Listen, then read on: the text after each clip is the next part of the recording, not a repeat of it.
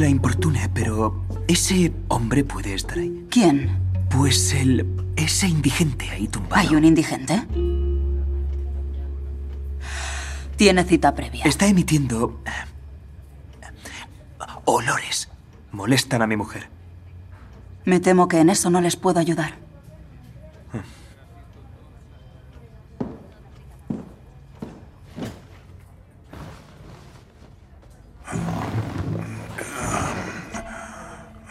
Estoy mal del colon. Terminal.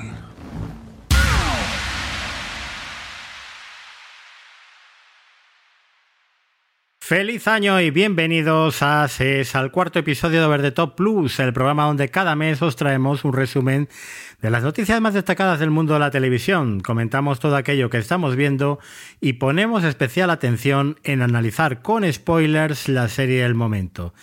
Todo ello en menos de dos horas y con la inestimable presencia de mi amigo y querido compañero Gerard Rafar. Buenos días y feliz año, Jerry. ¿Cómo estás? Feliz año, pues eh, muy bien, muy bien, muy bien. Ya recuperado del resfriado navideño de rigor y por lo demás, fantástico. ¿No tienes gripe A, B, C o D? No, me pusieron doble vacuna en el hospital y, y esta vez no me ha sentado mal. La última vez me dejó destrozado, pero este, esta tirada me ha sentado muy Pues bien. yo estoy hecho un cromo, pero creo que si no es por la vacuna podría estar bastante peor. Así que, así que no me quejo.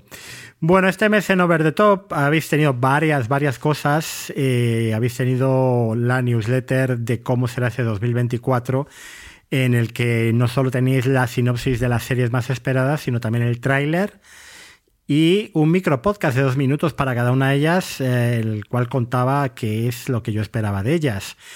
Luego habéis tenido un análisis de Los Soprano, un artículo que por cierto recuperé porque esto lo escribí yo en 2010 para Cine en Serie, la primera revista de series y de cine que, que yo edité. Y la semana que viene tendréis un, un artículo sobre las tendencias del streaming para esta temporada. Así que todo eso en la newsletter, ya sabéis, overthetop.es, si queréis suscribiros totalmente gratis y mm, básicamente cada 15 días os llegará un mail con el contenido mm, pues que escribo para todos vosotros. Si no tienes nada más que contar, Jerry, sobre tu vida y sobre lo bueno que hace, Ah, mi vida es muy aburrida. ojalá, ojalá la mía lo fuera. Nos vamos a las noticias. Over the Top. José Luis Hurtado. Gerard Rafar.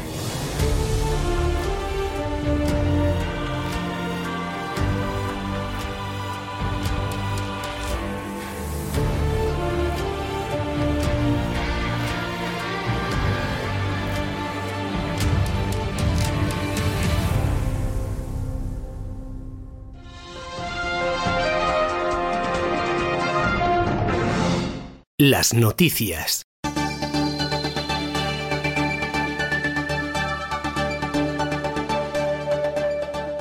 Vale, pues si empiezo yo con un aviso, y es que a partir del 14, 14 de febrero de este año 2024, o sea, San Valentín, los televisores que no tengan incorporado un decodificador de televisión HD dejarán de ver las emisiones de todos los canales de TDT, ya que las, las señales de definición estándar desaparecerán. Además, mm, ese mismo día comenzarán las emisiones regulares en 4K o ultra alta definición de los seis canales autorizados por el gobierno, que son la 1, Teledeporte, Antena 3, la Sexta, Telecinco y 4. Y estos canales, además de, de- emitir en 4K, emitirán también en forma simultánea en HD o alta definición normal. Es decir, que tenéis que haceros con una tele eh, en HD o con al menos un sintonizador de canales en HD que se pueda enchufar a la tele.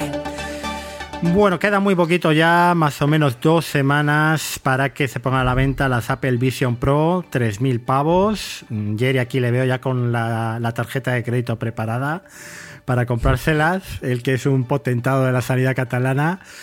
Eh, en fin, mm, bueno, Apple ha revelado ya gran parte del catálogo del que dispondrán esas Vision Pro, porque ya sabéis que la parte de entretenimiento y el visionado de películas y series va a ser una de sus funciones importantes. Los usuarios podrán acceder a películas en 3D, tanto en Apple TV como en las distintas aplicaciones que las ofrezcan, instaladas pues en un iPhone, en un iPad. Y de inicio, de hecho, se van a incluir 150 películas en 3D, en las que, se, entre las que estarán pues, las más obvias, ¿no? Avatar, El sentido del agua, Dune, Spider-Man, un nuevo universo o incluso Super Mario Bros. la película. Posteriormente se le irán uniendo otras. Sobre series, de momento no sabemos nada. Las Apple Vision Pro dispondrán de un catálogo en dos dimensiones, de igual manera, y eh, ese catálogo de 2D pues, estará igualmente accesible eh, para, para, convertir las Vision Pro en lo que quiere Apple, ¿no? En tu sala personal para series, deportes y mucho más. Hemos pasado de ver las cosas en el cine a verlas cada uno ya en sus propias gafas. Ya ni con la parienta vamos a compartir las series, en fin.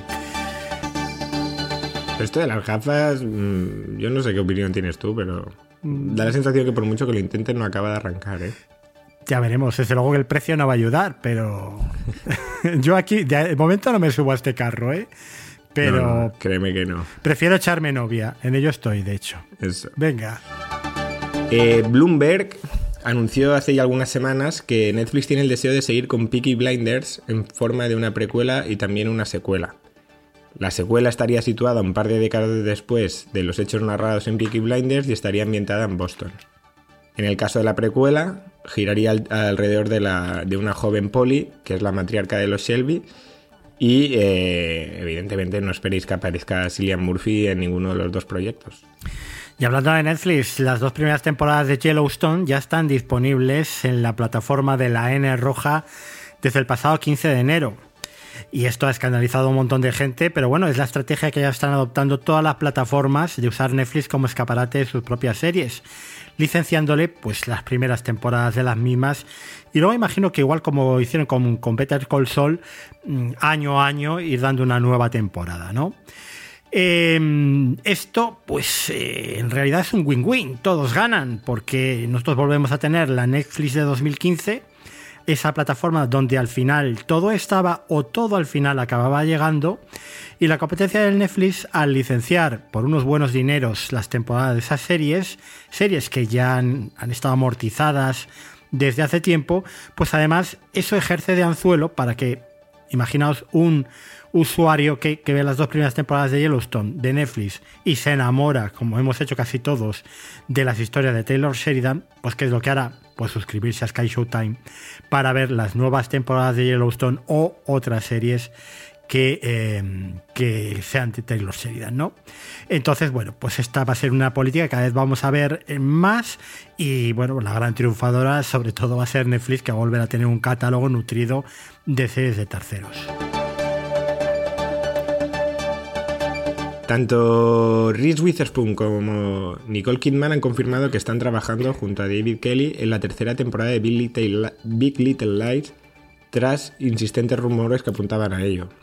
Las dos actrices esperan poder presentar pronto la propuesta HBO para dar continuidad a la serie.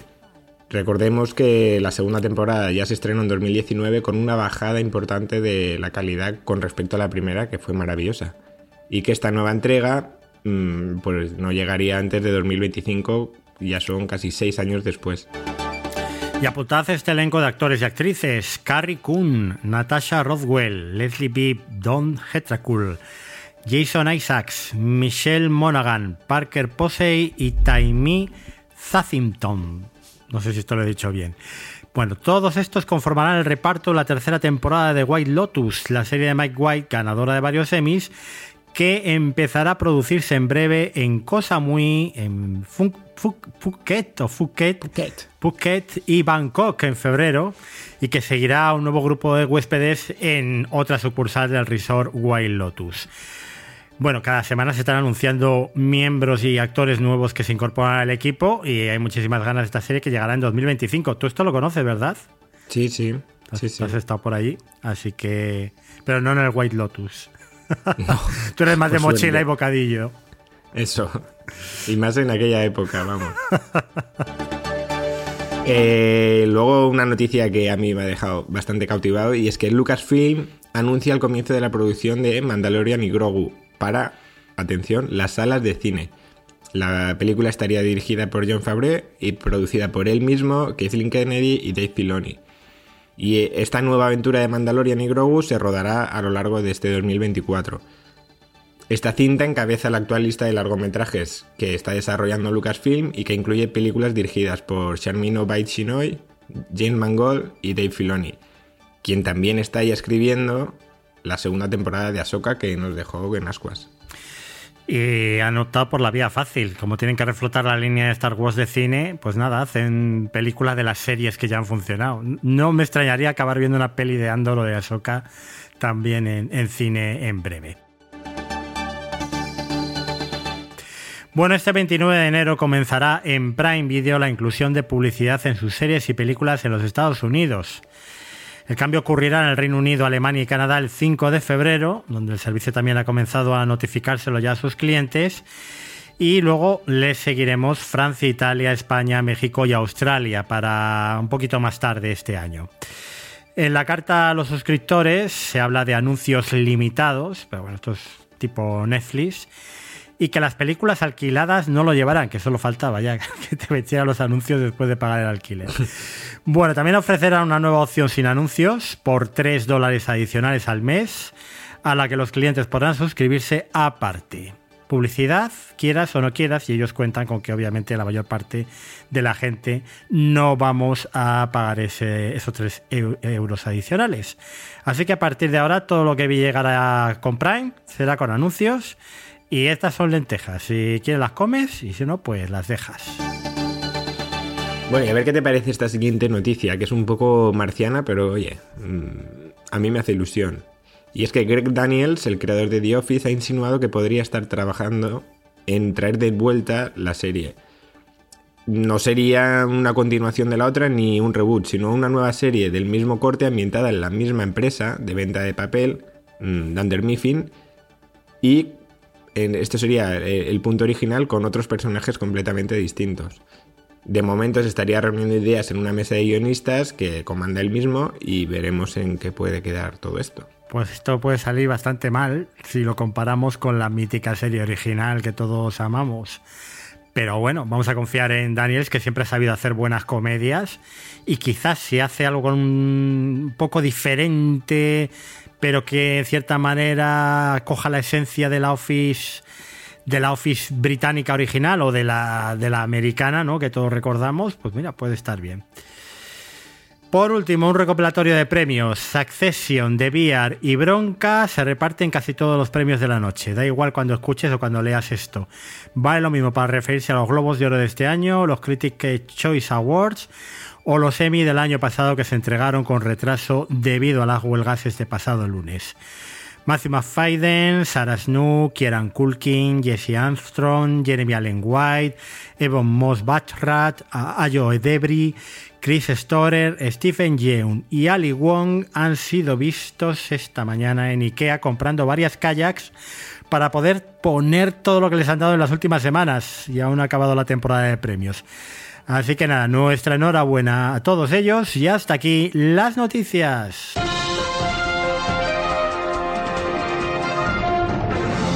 Bueno, pues tenemos preguntas de los oyentes en la sección de Pregunta del oyente. Así que empieza tú leyendo. Va, pues nos preguntó Ana vía Telegram que eh, se habla mucho últimamente eh, de las series actuales, pero ¿por qué hay tanto miedo en ver series antiguas muy bien hechas? Y es el objetivo principal que la, gente comenta solamente las series que se van estrenando, cuando las nuevas ¿no? son de peor calidad que las antiguas. No sé, no, sé qué opinas tú. Pues a ver, yo creo que esto pasa en todas las aficiones. Eh, yo he estado muy metido en el tema de los juegos de mesa en los últimos años y esta era la misma queja que, hacíamos los usuarios, ¿no? ¿Por qué no jugamos más a juegos clásicos que están eh, que son buenos, eh, juegos como Kailus, juegos como eh, Concordia, y, y, sin embargo perdemos el tiempo muchas veces jugando a la última novedad editorial porque parece que para estar al día tienes que jugar todo lo que sale y que realmente muchas veces la calidad del, del juego, la experiencia es mucho peor que jugar eh, a las grandes obras maestras del género, ¿no? ¿Por qué me estoy tragando Criminal Record en vez de ver The Wire? ¿Qué es lo que tendría que hacer? Pues esa pregunta también me la hago yo, ¿no? En mi caso, eh, cuando tienes un podcast de series o escribes sobre series, es in, vamos, es inevitable que hables de los estrenos y hables de la actualidad, porque la gente realmente, la, gente que se aficiona a las series, las series antiguas ya las ha visto y eso despierta menos interés, ¿no? Pero realmente yo, yo comparto la visión de Ana y en tono el mea culpa, ¿no? No lo solemos hacer. Incluso no solemos ver series canceladas, ni series que se estrenaron hace un montón de años, ¿no? Y, al final, pues uno te preguntas, pues sí, tendría que estar viendo Doctor en Alaska, ¿no? Y no tragarme igual la última tontería que he visto en Netflix, pero al final estamos en esa vorágine y realmente es muy difícil salir de ella. ¿Tú cómo lo ves? Yo le doy la razón. Le doy la razón. Sí que es verdad que yo intento ver series que me apetecen. Luego no las comentamos en el podcast, pero por ejemplo ahora pues estoy viendo Ted Lasso, que sé que voy unos años tarde. Eh, estoy viendo también eh, Parks, que también voy un poco tarde. Pero, pero bueno, sí que es verdad que te las dosificas de otra manera, ¿no? ¿no?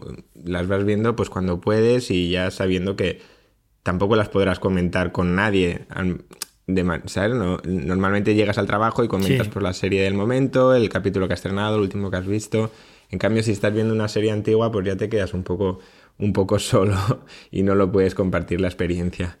Eh, eso es importante, eso que dices, yo creo también. Sí, a ver, antes, cuando, bueno, hace unos años, cuando solamente podías ver lo que estrenaban en televisión, era una experiencia maravillosa que se está perdiendo, bueno, que se ha perdido, ¿no? Y yo recuerdo, pues, cuando veías el último capítulo de Lost, que, que, al día siguiente seguías viendo el capítulo porque lo, lo, lo, comentabas con tus compañeros de clase o con tus colegas y tal. Y era otra manera, ¿sabes? Era como el post capítulo que incluso lo disfrutabas más que, que, el capítulo en sí. Ahora todo esto se está perdiendo ya también con las plataformas. Por, una parte, la, amplia oferta que hay de series, que cada uno ve la que le da la gana y, y, por el hecho de que te las estrenan de golpe, eh, bueno, en fin, yo creo que ese punto mágico se, se ha ido perdiendo y, y, es una lástima. Yo te propongo, José Luis, hacer un podcast de series clásicas, serie mateca, como el que hacíamos de cine. Sí, pero ahí los episodios tendrían que ser muy de quintas a brevas, ¿eh? Porque... Sí, sí, porque si tienes que claro. verte una serie entera... Tú fíjate, el, el, artículo sobre Los Soprano, en un momento dado, es verdad que no estábamos tan ligados en el año 2010 al tema de los estrenos, no había tanta oferta como hay ahora, pero ahí tienes que hacer un parón para ver los 86 episodios de Los Soprano, que creo que tardé unos tres meses y pico en verlos, y, y luego, claro, mm, pues escribes un artículo para comentarlo contigo mismo, aunque sea, ¿no? Sí, sí.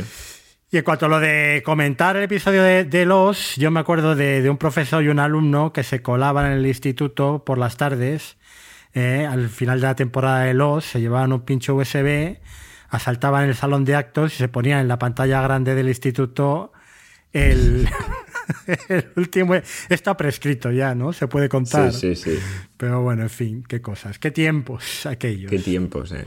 Bueno, Juan Luque en Evox nos dice: Hola, ¿cómo veis el fútbol de Movistar? Yo no puedo verlo en el Apple TV Box, solo en el ordenador. ¿Y vosotros? Para mí es un problema siempre conectar el ordenador para poder ver el fútbol. A ver, tú ves el fútbol de Movistar con la conexión de tu madre, ¿no? La de fuera de casa. Sí. Pero lo ves. Yo lo que hago es lo pongo en el ordenador y con un cable HDMI lo enchufo a la tele. Y así no, me, no lo tengo capado. O con el ordenador o con el iPad. Eh, en mi experiencia personal me funciona mejor con el iPad porque con el iPad sí también se, se pasa el sonido. En cambio con el ordenador tengo que poner el sonido desde el ordenador pero la imagen desde la televisión. Esto antes no era así, antes sí que te dejaban desde la propia aplicación de Movistar de la televisión y así, pero hace unos 4 o 5 años que lo caparon. Bueno, pues yo he buscado la respuesta oficial de Movistar y dice lo siguiente. Las emisiones de fútbol en directo, los canales principales de fútbol, fuera del hogar o de la dirección del contrato de Movistar, no son posibles de visualizar desde una Smart TV y dispositivos HDMI. La razón, limitaciones para esos contratos y en esas condiciones por los derechos de emisión vigentes para el apartado fútbol en Movistar. Dice, si tienes decodificador vía fibra o ADSL y has contratado estos canales, puedes acceder a ellos a través del descodificador, en el caso de que estés en tu casa, obviamente, y de cualquiera de los dispositivos compatibles de Movistar, Smart TV, dispositivos HDMI, siempre que estés, obviamente, en el hogar, ¿eh? Amazon Fire TV, Apple TV o Chromecast. Pero en el caso de que no, dice usando un ordenador, smartphone o tablet. Si estás fuera de tu casa, puedes acceder solo usando un ordenador, smartphone o tablet. O sea que queda claro. Tema de contratos y de derechos. Es una incomodidad, obviamente, para esa persona que los fines de semana igual tiene una casa en Cantabria, por decir algún sitio, y el fútbol se lo tiene que ver en el iPad, ¿no? O, con el portátil o, con la conexión que dices tú. O con el cable HDMI, eso es. Bueno, pues seguimos con las preguntas. Dailo Sánchez, de, a través de Telegram, nos pone que tiene muchas dudas sobre la próxima Max que tendremos. Fecha, servicios que ofrecerá y últimamente está muy decepcionado con HBO Max, cuando hasta hace bien poquito era su preferida, a pesar de tener siempre una aplicación malilla. ¿Tú cómo lo ves esto? Pues opino como él. Opino como él. Ahora la, oferta se ha quedado un poco estancada y, bueno, que la aplicación siempre ha sido malilla es una obviedad. No es tanto como, no tan mala como la de Movistar, pero, pero de las top sí que es la que está un poquito más atrás. Eh, yo creo que ha sido la semana pasada cuando yo creo que ha sido muy comentado que HBO Max, en lugar de anunciar nuevas producciones españolas como si está haciendo Movistar, como si está haciendo Prime Video, como incluso Disney que estrena Valenciaga hoy mismo.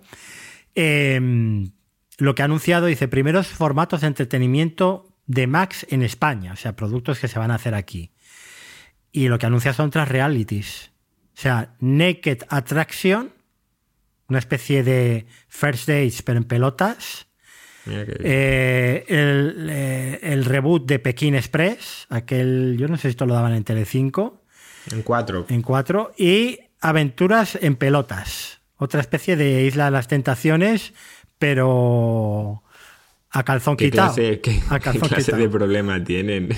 no lo sé. No lo ¿Pekín Express también es en bolas o no? Eh, no, es la única que no es en bolas.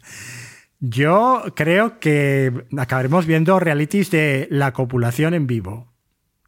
¿Cómo, cómo se ¿eh? crea una vida? ¿eh? La deriva que está cogiendo esto. Pues esto es en lo que se ha convertido Max, eh, o se va a convertir Max, en Discovery, básicamente, con tres o cuatro series de HBO por ahí sueltas. Así bueno, el, Hicieron la de la de Patria, ¿no? Hace ya unos añitos. Sí, sí, pero esos eran otros tiempos, eran los tiempos de HBO España. ¿Eh? No, no, la cosa... Y este año yo creo que solo hemos tenido la segunda temporada de 30 monedas, si no me equivoco. Porque gran parte de la producción europea y española se la vendieron a Sky Showtime. O sea que, en fin. Bueno, pues esto es un poco todo las preguntas que teníamos vuestras. Ya sabéis que para dejarnos vuestras preguntas y comentarios lo podéis hacer en la entrada de este podcast en overdetop.es, en X, en arroba overdetopes, en Mastodon, en arroba overdetopes.masto.es o nuestro canal de Telegram, telegram.me barra overdetopes. Y comentado todo esto y respondido a vuestras preguntas, nos vamos a comentar las series que hemos visto este último mes.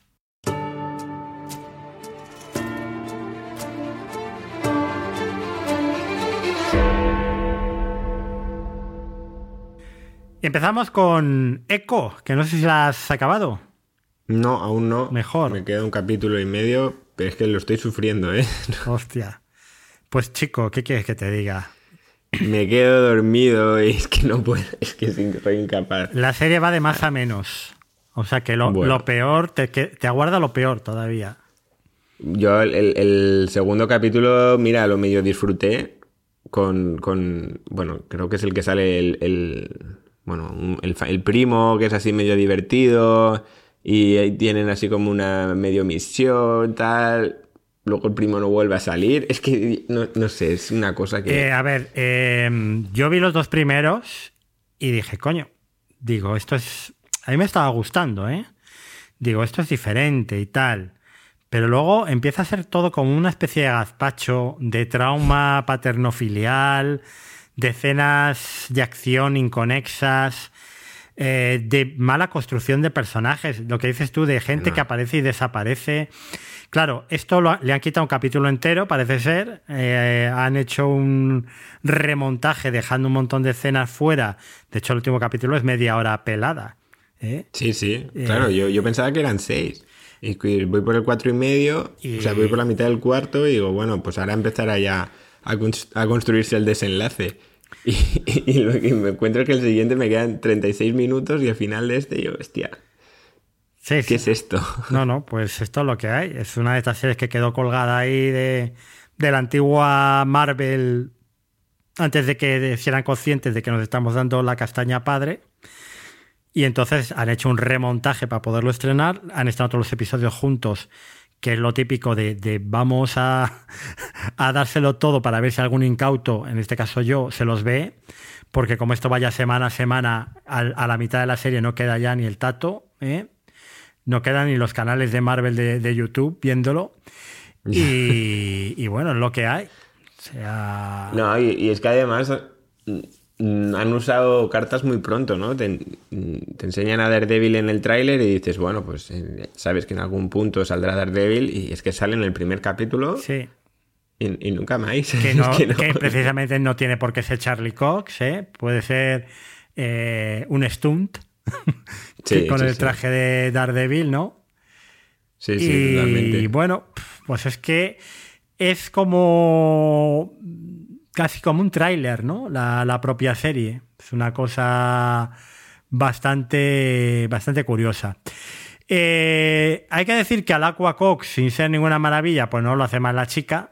Bueno, claro. mm, Vicente Onofrio sigue siendo eh, pues un gran Kingpin, aunque ya te digo que quieren como hacer un homenaje al de la serie original de Daredevil, pero luego no, pero luego sí, pero en algunas escenas parece que se va a poner a llorar, pero luego se pone violento, o sea. Es una cosa muy rara. O sea, la, la, el- lo último que sabíamos de estos dos es ella le pega un tiro en la cabeza, ¿no? Y luego aparece él con un parche y la invita a cenar y aquí no ha pasado nada. Claro. Y, y somos familia. O sea, no, no sé, no, no acabo de. Es que no. No, pero en el fondo es como, mm, ¿quieres ser mi hija? No, pues me enfado. Pero si quieres ser mi hija, yo tan feliz. Acá ya me has metido un tiro en el ojo, no lo sé. A mí, te- si te, te soy sincero, lo que más me, me moló y me divirtió fue ver a la mitad del reparto de Reservation Dogs sí, lo, lo mismo te dije. en la serie, porque parece que no hay más actores indígenas, pero bueno, oye, Devery Jacobs, que, que sabemos todos que va a ser la, la gran actriz que va a salir de Reservation Dogs, Sam McClarnon, que, que siempre está bien en todas las series donde aparece, eh, pero es que luego... eh, incluso los secundarios. Este- a- a- hasta el perro le llaman Willy Jack, que es uno, un- Sí. la, otra, la otra chica de, de Reservation Dog, ¿no? Y hay un montón de secundarios. Está la recepcionista del centro de salud de Reservation Dogs, también haciendo un papel secundario. Eh, está. eh, ay, no voy a acordar ahora yo. mm, uno de los actores indígenas míticos de que, que salían bailando con lobos también. El, el señor mayor. El señor mayor. A ver. El que le hace las piernas. que es sí. un. eh, es un. ¿Cómo se llama? Un. eh, lo hace muy bien. Mira, Graham Greene. ¿eh? Estaba, haciendo, Graham estaba haciendo sí. tiempo para buscar el nombre. Pues Graham Greene, que, que hace un papel cómico muy divertido en la serie, ¿sabes? Eh, es que luego esa es, es que esa es otra. Te meten en- ¿no? al, al- al papel cómico de Graham Greene o del primo Luego lo siguiente es ella siendo una puñetera carnicera. Eh, no sé, es como que no... Me descuadra todo, to- todo, el rato, ¿no? Es una escena tras otra, es como que cambia de género, no está nada hilado, es... es- bueno, no sé, yo la considero un despropósito. Si ya me pareció horrible Secret Invasion, esta ya es como que remata la faena. Pues sí, pues sí, la verdad es que yo estoy ahí dudando entre suspenderla o no. Y la verdad es que tengo muy pocas razones para verlo. Luego esas escenas de folclore indígena Ay, bueno, que no bueno, vienen a bueno, bueno, absolutamente nada. O sea, hay un capítulo que empieza.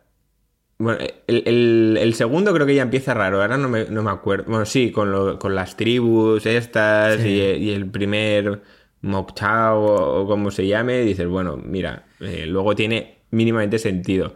Pero el siguiente, la bandolera esa con, que está montado como una peli de los años 20, una peli muda, eh, es que no, no le encuentro ningún tipo de sentido. No, no, no- sé. bueno, no sé, peor, sé es, peor es cuando le aparecen los poderes de repente Bueno, a la, a la señorita, ¿eh? ¿qué- qué- por qué tiene que tener poderes? Es que no lo acabo de entender. Bueno, pues una de dos. O nos han quitado la mitad de la serie, que lo agradecemos, ¿eh? que no la echamos de menos. O es lo que pasa cuando haces el montaje con trozos de trozos de trozos e intentas componer un puzzle con lo que tienes, ¿no? Para que alguien vea esto. Bueno, pues desgraciadamente eso es eco. A nosotros no nos ha gustado nada. Mm, parecía que iba a ser una serie distinta, fresca, y al final es otro, otra catástrofe para Marvel sin, sin ningún tipo de dudas. Veremos a ver, porque pocas ganas de ver a Agatha, mm, Agatha Darkhold Diaries, ¿no? Creo que es. o- No sé cómo se llama, le han cambiado el nombre varias veces. No, no, no, ahora mismo ya no sé cómo se llama. De hecho, es que cuando anunciaron la serie, que fue poco después de estrenar WandaVision, pensé, ¿le van a dar una serie a, a esta random? Claro. Y, y- y dices, bueno, igual no. si siguen por la línea de, de cuidar el producto y tal, puede estar incluso hasta bien. Pero visto lo visto, es que me imagino un, un- un truño de, de tamaños épicos, ¿eh? No, No, no, es, sé es dónde que ahora mismo ver una de estas series anunciadas de- de Marvel en Disney Plus apetece tanto como ir a una misa del gallo en el pueblo de Alaska de True Detective. Eh, es decir, es que tenemos Ironheart, tenemos eh, Agatha, iba a decir Coven of Chaos, porque creo que era el título anterior, pero creo que es Darkhold Diaries o algo así. Y tenemos. eh, pf, yo, yo- es que. Y la de Daredevil. Y Es que no me- Daredevil, que, que la están haciendo de nuevo, otra vez entera. Claro, es que todos son malas señales. Y ahora de, de repente deciden aceptar como canon todo lo de Netflix, que yo me bajé a mitad de, de- del tren. Pero ya decían que la de Iron Fist era No, Iron un Fist. tremendo desastre, la de Defenders también. Bueno, no sé, no, no sé hacia dónde va esto, pero A un sitio muy malo, sí, un sitio muy oscuro, con muy húmedo y con mucho frío. ya te digo. Bueno, y hablando de frío, tú sí que has visto La Sociedad de la Nieve, ¿no? Yo he visto La Sociedad de la Nieve y, y estoy leyendo mucho hate hacia la película, pero Oye, la serie ha sido un ¿qué, ex- qué esperaban? O sea, La serie ha sido un, un exitazo en Netflix, ¿eh? Creo que es una de las no. 10 películas más vistas de la historia de Netflix ya. Bueno, pues y, no, y a ver, estaba a ganar el Goya, probablemente. Tiene muchísimas opciones de ganar el Oscar a la película no extranjera, porque Estados Unidos está siendo un fenómeno de masas. En Netflix, es una claro. superproducción y está muy cuidada como todas las películas que hace Bayona. ¿Qué pasa? La historia ya está contada y, requete contada, de hecho, pues es la misma que viven. Mm, he estado viendo entrevistas y demás, él dice que se quiere centrar más ¿no? en, el punto de vista de, de las víctimas y los supervivientes y, de qué es lo que sintieron, cómo lo vieron. A mí me gustó. O sea, yo es que no, le, no se le puedes pedir más a una película que va de esto. Lo único que, bueno, pues quizá la fórmula Bayona de, de hacer una película de catástrofes y, y- de la supervivencia y, de lo mucho que resiste la gente en situaciones extremas y tal, pues quizá está un poco ya vista la fórmula. Pero a mí siempre me ha gustado lo que hace Bayona, creo que cuida mucho mm, todo lo que todo lo que se propone hacer y llevar a la gran pantalla y, y yo creo que, que es un acierto esta película. Bueno. ¿Y estás viendo T? Estoy viéndote, estoy muy metido en OT. Yo no lo estoy siguiendo, entonces cuéntame un poco la repercusión que está teniendo y... Claro, a ver, yo te digo, estoy viéndote porque en mi trabajo lo está viendo todo el mundo. O sea, todos mis compañeros de despacho están viéndote. Yo al principio dije, bueno, pues mira, lo voy a ver un poco arrastrado por tener algo de, de lo que hablar, para no ser apestado. Y, y nada, ya, ya he caído. Pues a ver, esta edición que, se, que la emiten en Amazon, como ya sabéis, mm, está muy bien porque las galas duran una horita y media. Ah, bueno, mira. Que quieras que no, mm, aguantas toda, va pim pam pim pam, no se andan por las ¿A, a ramas. qué, no a qué hora empiezan, Jerry? A las 10 y acaban a las once y media. Ah, bueno, mira. A las once y media ya tienes expulsado y nominados. Y luego ya si te quieres quedar en el postgala y tal, pues puedes seguir viéndolo, diría que en Amazon o si no en YouTube. Están dando toda la, todo lo que es la, la- el programa. Las galas en Amazon Prime, luego creo que hacen un programa diario a las 10 también en Amazon y luego tienes el canal 24 horas en, en YouTube. Y creo que la fórmula les está funcionando muy bien. Esto es en directo, me imagino. Sí. Eh, hay publicidad Sí, sí. en... Hay publicidad muy poca. Los patrocinadores de, de la gala, creo que hay como 3, 4 anuncios en, que también les sirve para respiro a... Pero que cortan, los cortan la emisión y te ponen los anuncios. ¿no? Bueno, te dicen, vamos a publicidad un momento y te ponen como tres Vale. anuncios y antes de empezar también. Está patrocinado sobre todo por, por Google, que enseñan el móvil este nuevo que tienen, un móvil que se llama Pixel, que Sí. es como el premio de consolación que les dan cuando los chutan. Bueno, te vas, pero te vas contento con tu nuevo Pixel. Pixel. Y los otros, sí, con la lagrimita cayéndole. Y Esa- por ING. Esa es la nueva variante de... Pero se lleva el juego del programa y un fuerte Sí, aplauso. el juego de mesa de pasapalabra.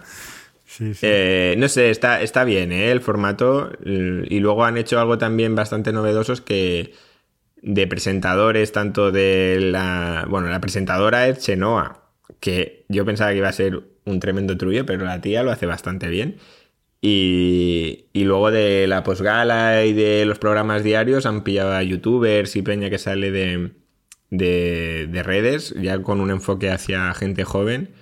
Y creo que la fórmula les está funcionando muy bien. No, no, pues desde luego me alegro mucho del éxito porque al final es un tanto para el streaming, ¿no? Y un, Sí, sí. un bocadito Bueno, que le come a la tele lineal. eh, Era una apuesta arriesgada y, y creo que les está funcionando. Y además creo que está teniendo bastante tirón también en Latinoamérica. O sea que Yo, les está mi amiga Elena está enganchadísima, vamos, también a OT. Y yo que la suelo llamar cada dos semanas para comentar series, dice, yo lo, que te puedo contar es OT, que, que es lo que estoy viendo. la meteré en el grupo de WhatsApp que tengo con, con mis amigos. Bueno, has visto un documental en Netflix también, una Sí, serie documental. eh, estos son los típicos documentales que, que me hacen de somnífero. Y este es nuevo, está en Netflix. Se llama La Segunda Guerra Mundial desde el frente. Eh, creo que son seis capítulos. Cada capítulo trata un año de la guerra. Mm, bueno, te explican primero pues que si eh, la invasión a Polonia y tal. eh, y acaba pues con, con Hiroshima y Nagasaki. Y la parte curiosa es que está narrado por John Boyega. Anda. Y está, bueno, está muy bien. Está muy bien. Casi todo lo que cuentan ya me lo sé porque me he visto todos los documentales de la Segunda Guerra Mundial que hay en Netflix porque me dan muy bien para quedarme frito. Pero este me ha gustado especialmente. No lo recomiendo. Si a la gente le mola, pues lo recomiendo No bastante. sabía yo que eras tan fan de la Segunda Guerra Mundial. No, también de la primera, de la Guerra Fría. Me gusta la historia eh, así más reciente. Y, y ya te digo, me lo pongo y a los 10 minutos ya estoy frito. Bueno. Y has visto otra cosa que yo no vería ni aunque me pagaran. Bueno, la vi obligado y no la vi entera. Pero esto que Vi pasa el es primer que capítulo. es una cosa que Laura te pone para ganar puntos o... Bueno, me dijo, vamos a ver esto que siempre eliges tú. Y le dije, Hostia. vale. Y me puso a ver Cristo y Rey, producción española de Netflix. Bueno, estás... Bueno, no, no, diría que es de A3 Ah, Player. tres players, sí, sí. Y vendido los derechos a Netflix. Y es un tremendo bodrio, pero, pero vamos, eh, el tamaño colosal.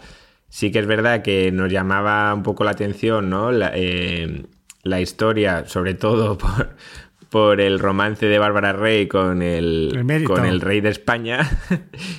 Pero es que era insufrible. Insufrible. O sea.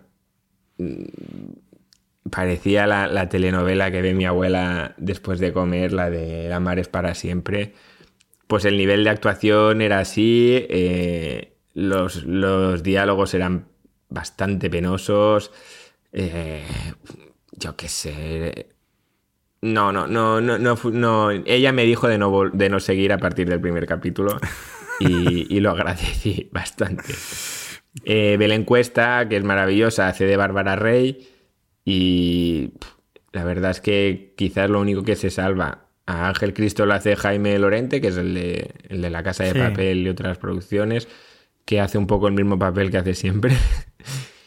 Y, y bueno, en fin, luego ves personajes secundarios así de la farándula española como Chelo García Cortés, Paquirri, pero ya te digo que, bueno, quien quiera verla porque le mola este rollo, pues adelante, pero a mí la serie me pareció un cagarro. Total, que Laura se queda sin poder de decisión de serie por lo menos dos o tres meses castigada. Bueno, eso es. Y luego le puse yo, para devolvérsela, Núñez, Oh, que es el documental de Eres Núñez. cruel, eres cruel. Bueno, mira, donde las dan las toman. Eh, en 3CAT. 3CAT es la plataforma que, Sí. ¿Qué- que acaba de estrenar TV3. ¿Qué, qué tal va la calidad y la interfaz de 3CAT? Bastante bien, no da mucho problema, pero bueno, se nota que está empezando. Mm, Un poco también me lo puse para, para empezar a, bueno, a cotillear el- lo que viene a ser la aplicación. También la oferta no es muy grande ahora mismo, pero sí que va haciendo pues alguna cosa. Ha hecho un reality con, con Laura Scanner. eh, bueno, está intentando adaptarse un poco a los nuevos tiempos. Creo que es una apuesta que le viene muy bien a- al TV3, ¿no? Porque creo que se estaba alejando un poco del público joven. Y este documental está especialmente bien para los que les gusta, como ya he dicho, la historia reciente y más si es del Barça. Va repasando la, la historia del Barça a través de Núñez en las décadas que ha estado el de presidente. Y está, bueno, está súper interesante. Quien lo quiera ver, se lo recomiendo. Porque te repasa desde cómo, cuando ganó las elecciones justo después del franquismo, quién era Núñez, de dónde venía, eh, luego, pues yo que sé, los problemas con Maradona, con Cruyff. eh, es muy curioso y, si, si a alguien le interesa, se lo recomiendo. Bueno, pues eh, para todos los culés, ya sabéis, eh, en 3CAT, eh, Núñez. Bueno, yo ya he visto Los Asesinos de la Luna, mm, tres horas y media. Yo ya no estoy hecho para este tipo de viajes, señores. Tengo el cuerpo para 50 minutos y gracias. Lo que tiene ver tan- tantas series de televisión. La peli de Scorsese, eh, indudablemente, es una excelente película la forma que tiene rodar eh, Scorsese de lo que en realidad es un genocidio y de hacerlo a cámara lenta y de hacerlo con una banda sonora desasosegante completamente, con ese pum, pum, pum, que va de fondo casi toda la película, donde mm, en todo momento no sabes muy bien si los personajes que estás viendo son lo que hacen o lo que tú crees que están haciendo, hasta que al final, eh, pues un poco todo se, se confirma, eh, el velo se levanta y es evidente lo que se está haciendo en la película, lo que está ocurriendo. Y, no sé, mm, unas interpretaciones maravillosas, sobre todo Leonardo DiCaprio, que para mí es la mejor que le he visto hasta ahora en su carrera, haciendo de poco un chaval ambicioso, pero a la vez con pocas luces, pero con buenos sentimientos, pero que luego no sabe decir que no. Un mefistofélico Robert De Niro, que da un miedo terrorífico y sobre todo da un miedo terrorífico por esa apariencia de alma eh, benefactora de la comunidad en la que está, ¿no? Y luego además pues tenemos a Lily Gladstone, que yo creo que va a ser una de las nominadas y probables ganadoras del Oscar este año, haciendo de esposa de Leonardo DiCaprio. Tenemos a Brendan Fraser, en un papel pequeñito haciendo de abogado. Tenemos a Jesse Plimons, que sigue estando en perfectísima forma haciendo de agente del FBI. Y, la pega que yo le puedo poner a esta historia es que le sobra una hora de metraje. Realmente es muy, muy lento el desarrollo. Eh, hasta las dos horas yo creo que no empieza a haber algo de, de acción, algo de emoción. Y bueno, pues no lo sé. A mí desde luego no es de lo que más me ha gustado de Scorsese, admitiendo que es una excelente película, que la idea que él tiene para contar esta historia eh, es una idea brillante y que es muy efectiva, porque es que en todo momento estás con muy mal cuerpo viendo esta película. Estás, eh, eh, es una película dura de ver, porque sobre todo es dura porque no es explícito lo que está ocurriendo, o sea, no está claro. Te van dando pinceladas de que verdaderamente lo que ocurre es tan terrible como, como parece, pero no tienes la confirmación total, ¿no? Porque es esa hipocresía, ese cinismo de la comunidad blanca que está eh, parasitando a la tribu de los Osage que han descubierto petróleo en Oklahoma, que se han vuelto multimillonarios de la noche a la mañana y que les van a ir robando esos derechos de explotación petrolífera eh, directamente asesinándolos o matándolos de formas inimaginables, de muchísimas formas diferentes y algunas son terriblemente crueles y dolorosas, ¿no? Entonces, eh, creo que no es una película para todos los públicos, pero es, eh, vamos, una, una, película estupenda, sin ser, como digo, lo mejor de Scorsese, para mí porque tiene esos problemas de ritmo, ¿no? Que en el fondo habiendo recortado un poco el metraje, hubiera quedado una película perfecta. Para mí al menos hubiera quedado perfecta. Más cosas. Acabó Monarch, el legado de los monstruos, la serie de Apple TV Plus con Godzilla y con todo tipo de titanes, con una parte de melodrama juvenil de mm, nuestro padre nos abandonó, que no había quien se la comiera, pero con unos dos episodios finales magníficos, que han incluido viajes extradimensionales y de todo tipo.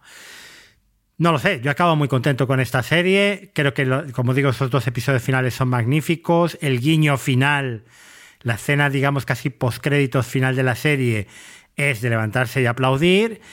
Y yo quiero una segunda temporada ya de, de Monarch. Lo que pasa es que la quiero sin el relleno porque hemos tenido cuatro episodios estupendos, primeros, dos episodios finales maravillosos eh, y, hay otros cuatro episodios por el medio que se han hecho durillos de ver y con historias que a nadie interesaban, verdaderamente. O sea, no me cuentes ahora problemas de identidad de adolescentes en una serie de Godzilla, porque no me interesa, porque esto, yo no he venido a ver esto, ¿no? Básicamente. Acabó para toda la humanidad la cuarta temporada y acabó pues también elevando el nivel, aunque en el cómputo general yo tengo que decir que esta es una de las temporadas que menos me ha gustado, ¿vale? Creo que está por debajo de la tercera, incluso muy por debajo de la segunda. Es verdad que es más coherente que la tercera, que no tiene esos fallos de guion que tenía con determinados personajes, pero mm, realmente lo que te está contando que es la vida de la colonia de Marte y cómo esa colonia se va a acabar independizando económicamente de la Tierra, ¿no? Eh, pues es muy interesante. Que tenemos a Joel Kinnaman con setenta y tantos años caracterizado eh, y que es un personaje que ya es empezado a sobrarle la historia, pues sí, yo creo que la, la, serie necesita un cambio de personajes, una evolución, necesita eh, despedir a determinadas determinados papeles, determinados protagonistas y dar paso a otros para que esto siga avanzando, ¿no? Pero bueno, vamos a ver por dónde siguen porque he leído eh, algunas entrevistas a los showrunners y no sé si tienen muy claro por dónde seguir. Entonces veremos a ver cuando llega esa quinta temporada de, de For All Mankind. He visto los dos primeros de Historial Delictivo y os juro que me he aburrido más que en las finales del Mundial de Petanca. Eh, no me ha gustado. Mm, vamos a ver, no es una serie mala, pero no es una serie que tenga absolutamente nada que destacar. Es otro thriller más al uso, otro thriller británico, bien construido, Creo que ahora mismo el tema de las series de ocho episodios empieza a ser lo mismo que eran hace unos años las series de 13 episodios. Le sobran dos. Y de momento es que de los dos episodios que he visto mm, se podía haber contado en uno perfectamente, sobre todo el segundo, que alarga y alarga innecesariamente eh, lo que es una hipótesis entre las dos llamadas que se producen. Tenemos a Kushumbo, que siempre está bien. A mí me gusta mucho, no solo desde que la vi en The Good Fight, sino también desde que la vi en esa serie, una miniserie británica con David Tennant que se llamaba El Incendio, donde estaba maravillosa. Y tenemos a Peter Capaldi, el, Doctor Who, uno de los doctores Who de más icónicos, digamos. Los dos están muy bien. Tenemos también a Zoe Wanamaker, nuestra Ariadne Oliver favorita, eh, en un papel más secundario. Esto supongo que en algún momento despegará. De momento ha empezado renqueante, como digo. Las críticas han sido buenas, o sea que me imagino que en algún momento la cosa tomará velocidad de crucero. De momento los dos episodios, ya os digo, sin ser una mala serie, tampoco destaca absolutamente por nada. He visto Los Hermanos Sun, pero esa la comentaré más eh, extendidamente en el episodio de series de final de mes. Y he visto el primero de True Detective, que yo no sé si tú lo has visto, Jerry, el primero. No, no, no, no. Aún no me ha dado tiempo. Pues este me ha gustado bastante más, ¿vale? A pesar de que también arranca lento.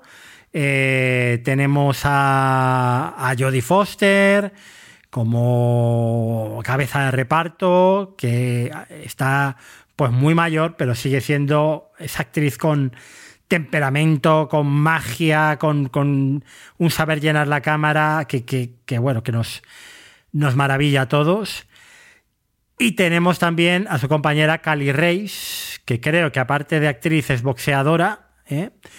Y que hace un poco de esa pareja de detectives que aquí van a intentar investigar una misteriosa desaparición en una base científica de Alaska. Estamos en el pueblo de Ennis, en Alaska, en esa época del año, donde de repente se produce la última puesta de sol y a partir de ahí son meses de noche absoluta, por eso se llama True Detective Night Country, ¿no? El país de la noche, podríamos decir. Y es la vida en ese pequeño pueblo donde además la venta de alcohol está restringida, o sea, para ya más deprimirte. Yo, si me ponen una base en la Antártida o en el Polo Norte o en Alaska, donde de repente de un día para otro toda la gente que trabaja allí desaparece misteriosamente y no se les encuentra, a mí me tienen dentro porque eso me recuerda a La Cosa, me recuerda a un montón de películas que, que, las que siempre he sido súper fan. Esa es la parte interesante. La parte de los conflictos entre todos los personajes eh, que hay en ese pueblo, sus relaciones, bueno, eso se hace un poquito mm, menos entretenido, pero también os digo una cosa, el escenario es absolutamente maravilloso y yo simplemente con ese primer episodio de seis que van a ser, eh, me ha enganchado. La serie me ha enganchado. Así que muchas ganas de seguir viendo esta nueva temporada de True Detective. Y acabo con la que hasta ahora ha sido eh, la mejor serie que he visto este año. Porque el miércoles pasado se estrenó The Artful Dodger.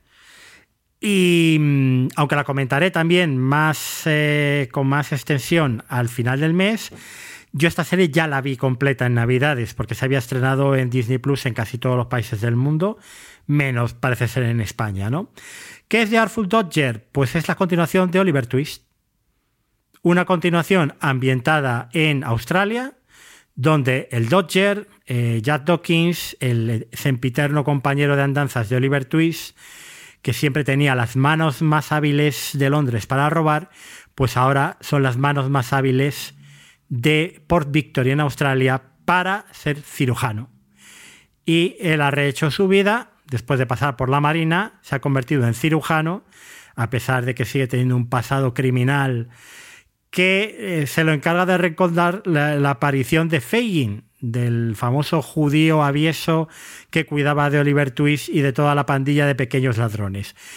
Eh, un, un Fagin que aquí está interpretado por David Zulis, y es absolutamente divertidísimo y es una de las de las joyas de la serie, ¿no? No es ese Fagin malvado, avaro, eh, inhumano en ciertas maneras de la novela de Dickens, pero eh, sí que guarda varios rasgos y desde luego Zuilis lo ha llevado a su terreno y es un personaje memorable, el, Fagin de The Arthur Dodger.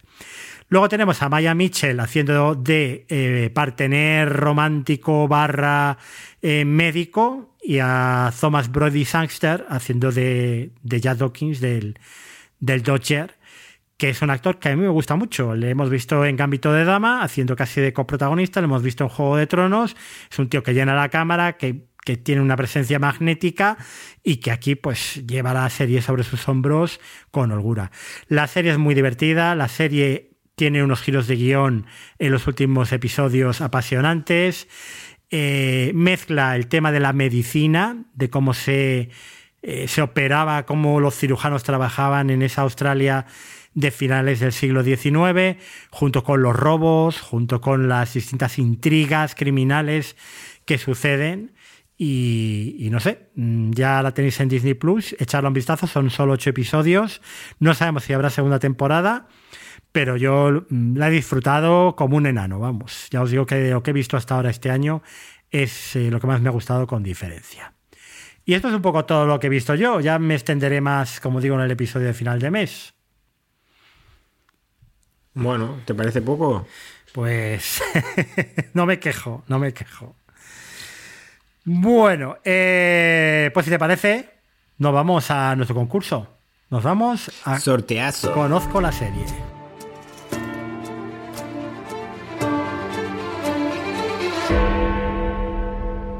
Bueno, ¿cuál era el corte del mes pasado, Jerry?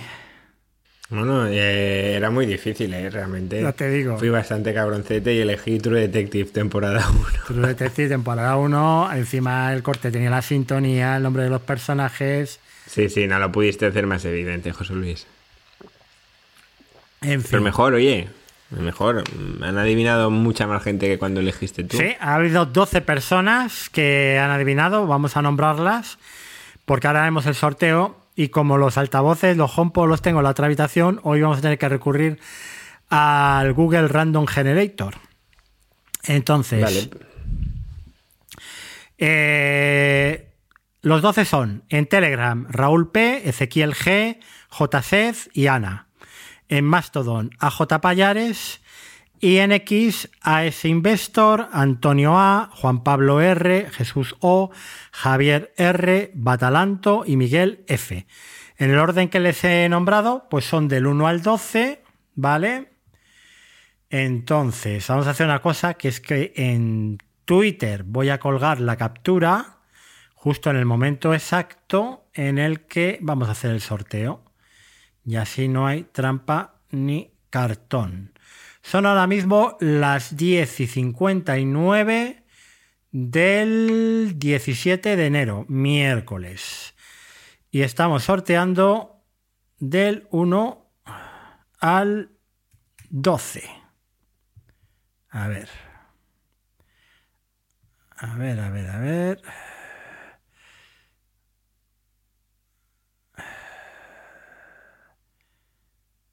Espérate, a ver, que me sale. Vale, he tenido que ir a calculator.net porque el otro era una extensión de Google Chrome. Vale, del 1 al 12, las 11 en punto. Ahora mismo le doy a generar el 7.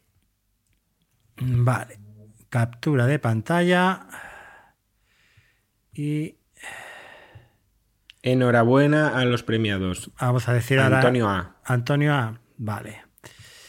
Yo acabo de enviar el Twitter, eh, colocar la captura, que se ve perfectamente que el resultado es el 7, tuiteado a las 11 en punto del 17 de enero en la cuenta o arroba overdetopes. Y como dice Jerry muy bien, Antonio A es el ganador. Vale, pues nos pondremos de acuerdo con, en contacto con Antonio A para que nos pase los datos, se los paso a Jorge y le eh, sorteamos o le mandamos la taza de, mm, de Over the Top. Recordad que esto es una colaboración que hacemos con la tienda de Fuera de Series, fuera de series.com barra tienda, donde podéis encontrar todos los artículos sobre vuestras series favoritas, ¿eh? sobre Fringe, sobre For All Mankind, sobre Succession, sobre The Bear, eh, gorras, camisetas, chapas, eh, bolsas, bueno, tazas, y que con el código over the top todo en mayúsculas tenéis un 10% de descuento. ¿Vale? Audio para este mes. Pues me tocaba elegir a, a mí, creo que es fácil, creo que es bastante fácil, pero el audio del Conozco la serie del mes de enero es este.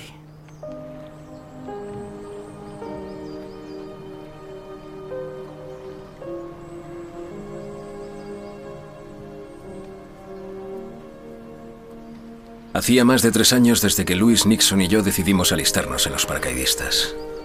Y más de uno desde que habíamos entrado en guerra. Sin saber lo que sería de nosotros, por cuánto tiempo estaríamos luchando, ni dónde acabaríamos.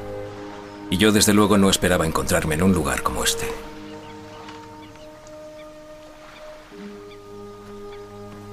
Imaginé que eras tú. Buenos días. Oí que andaba por aquí un esquimal pelirrojo. Y salí a echar un vistazo. ¿Vienes a acompañarme en mi baño matutino? claro.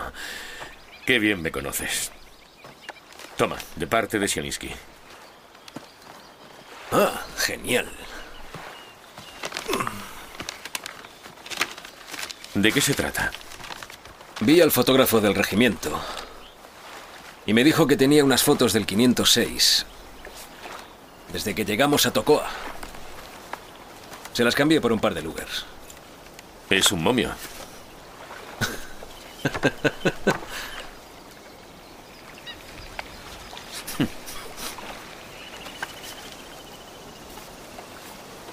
¿Qué vas a hacer después de esto? Tomar el desayuno. No, después, después.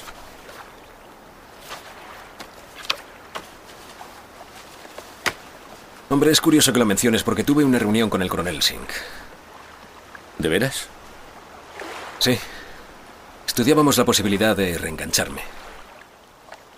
¿En el ejército? Sí. Para hacer carrera. ¿Y qué le dijiste? Que me lo pensaría. No sé si lo has podido escuchar, Jerry. Eh, ahora no. ¿Y antes? ¿Te lo mandé antes? Sí, ¿no? Sí, antes sí, Vale, pero no sabía vale, que me vale. estabas preguntando. Vale. eh, ¿Te pareció fácil o no? Asequible. Asequible. Respuestas. Mensaje por privado, ¿eh? Por privado. En X, arroba over de topes. En Mastodon, arroba over de topes, arroba masto.es. Y en Telegram, arroba over top X. ¿Vale? Mandéis un privado y decís la serie del mes de enero es esta. ¿Y qué sorteamos? Bueno, pues vamos a sortear otra taza, que de momento estamos todos con gripe y necesitamos tomar infusiones calentitas. Para el verano ya veremos si sorteamos gorras, toallas, bañadores. O taza pa- para, taza para gazpacho también se puede Ojo hacer, ¿eh? que tiene también eh, Jorge bodys para bebés. Sí, Por sí. si te animas, Jerry. Wow, me queda un poquito. ¿Te queda un poquito? Bueno. Pues venga, vamos a la serie del mes. Vamos con Slow Horses.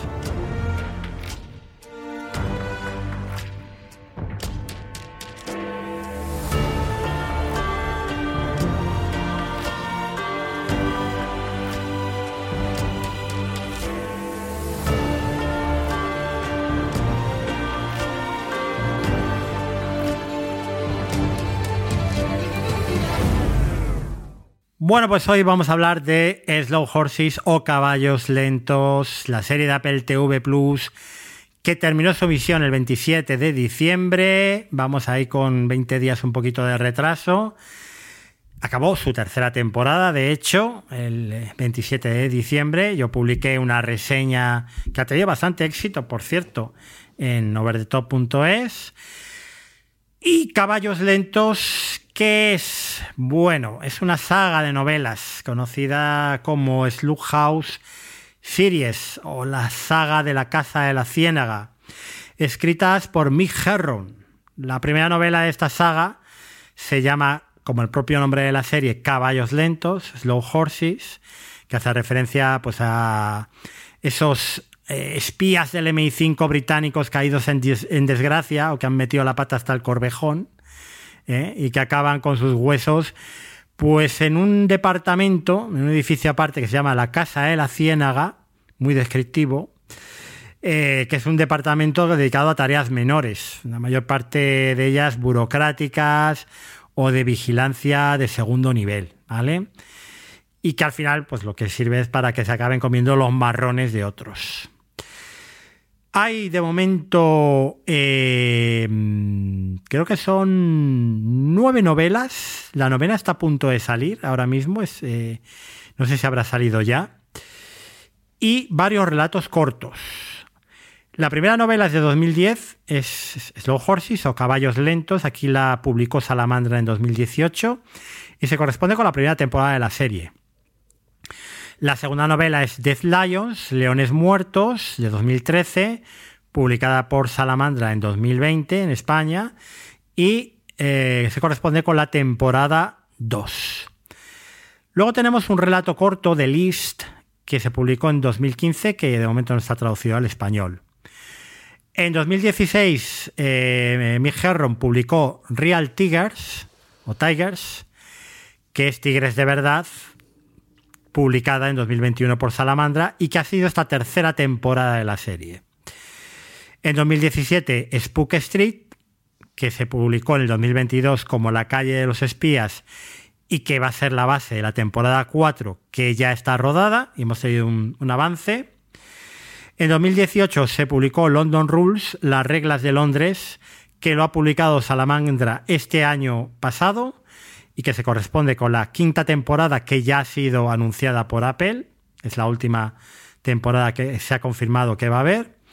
Luego tendríamos en el propio 2018 otro relato corto ambientado en este mismo universo con algunos de los personajes que es The Drop. En 2019 eh, tendríamos la eh, sexta novela, Joe Country. En 2020 otro relato corto como The Catch. En 2021, La Casa de la Ciénaga, que sería la séptima novela, si no me equivoco. La octava sería Malos Actores, Bad Actors, de 2022. En 2022 hay otro par de relatos cortos, The Last Dead Letter y Standing by the Wall. Y creo que está pendiente de publicación, si se ha publicado ya me corregís, The Secret Hours, que sería la novena eh, entrega de la saga de la ciudad. Aquí temporadas vamos a tener para aburrir.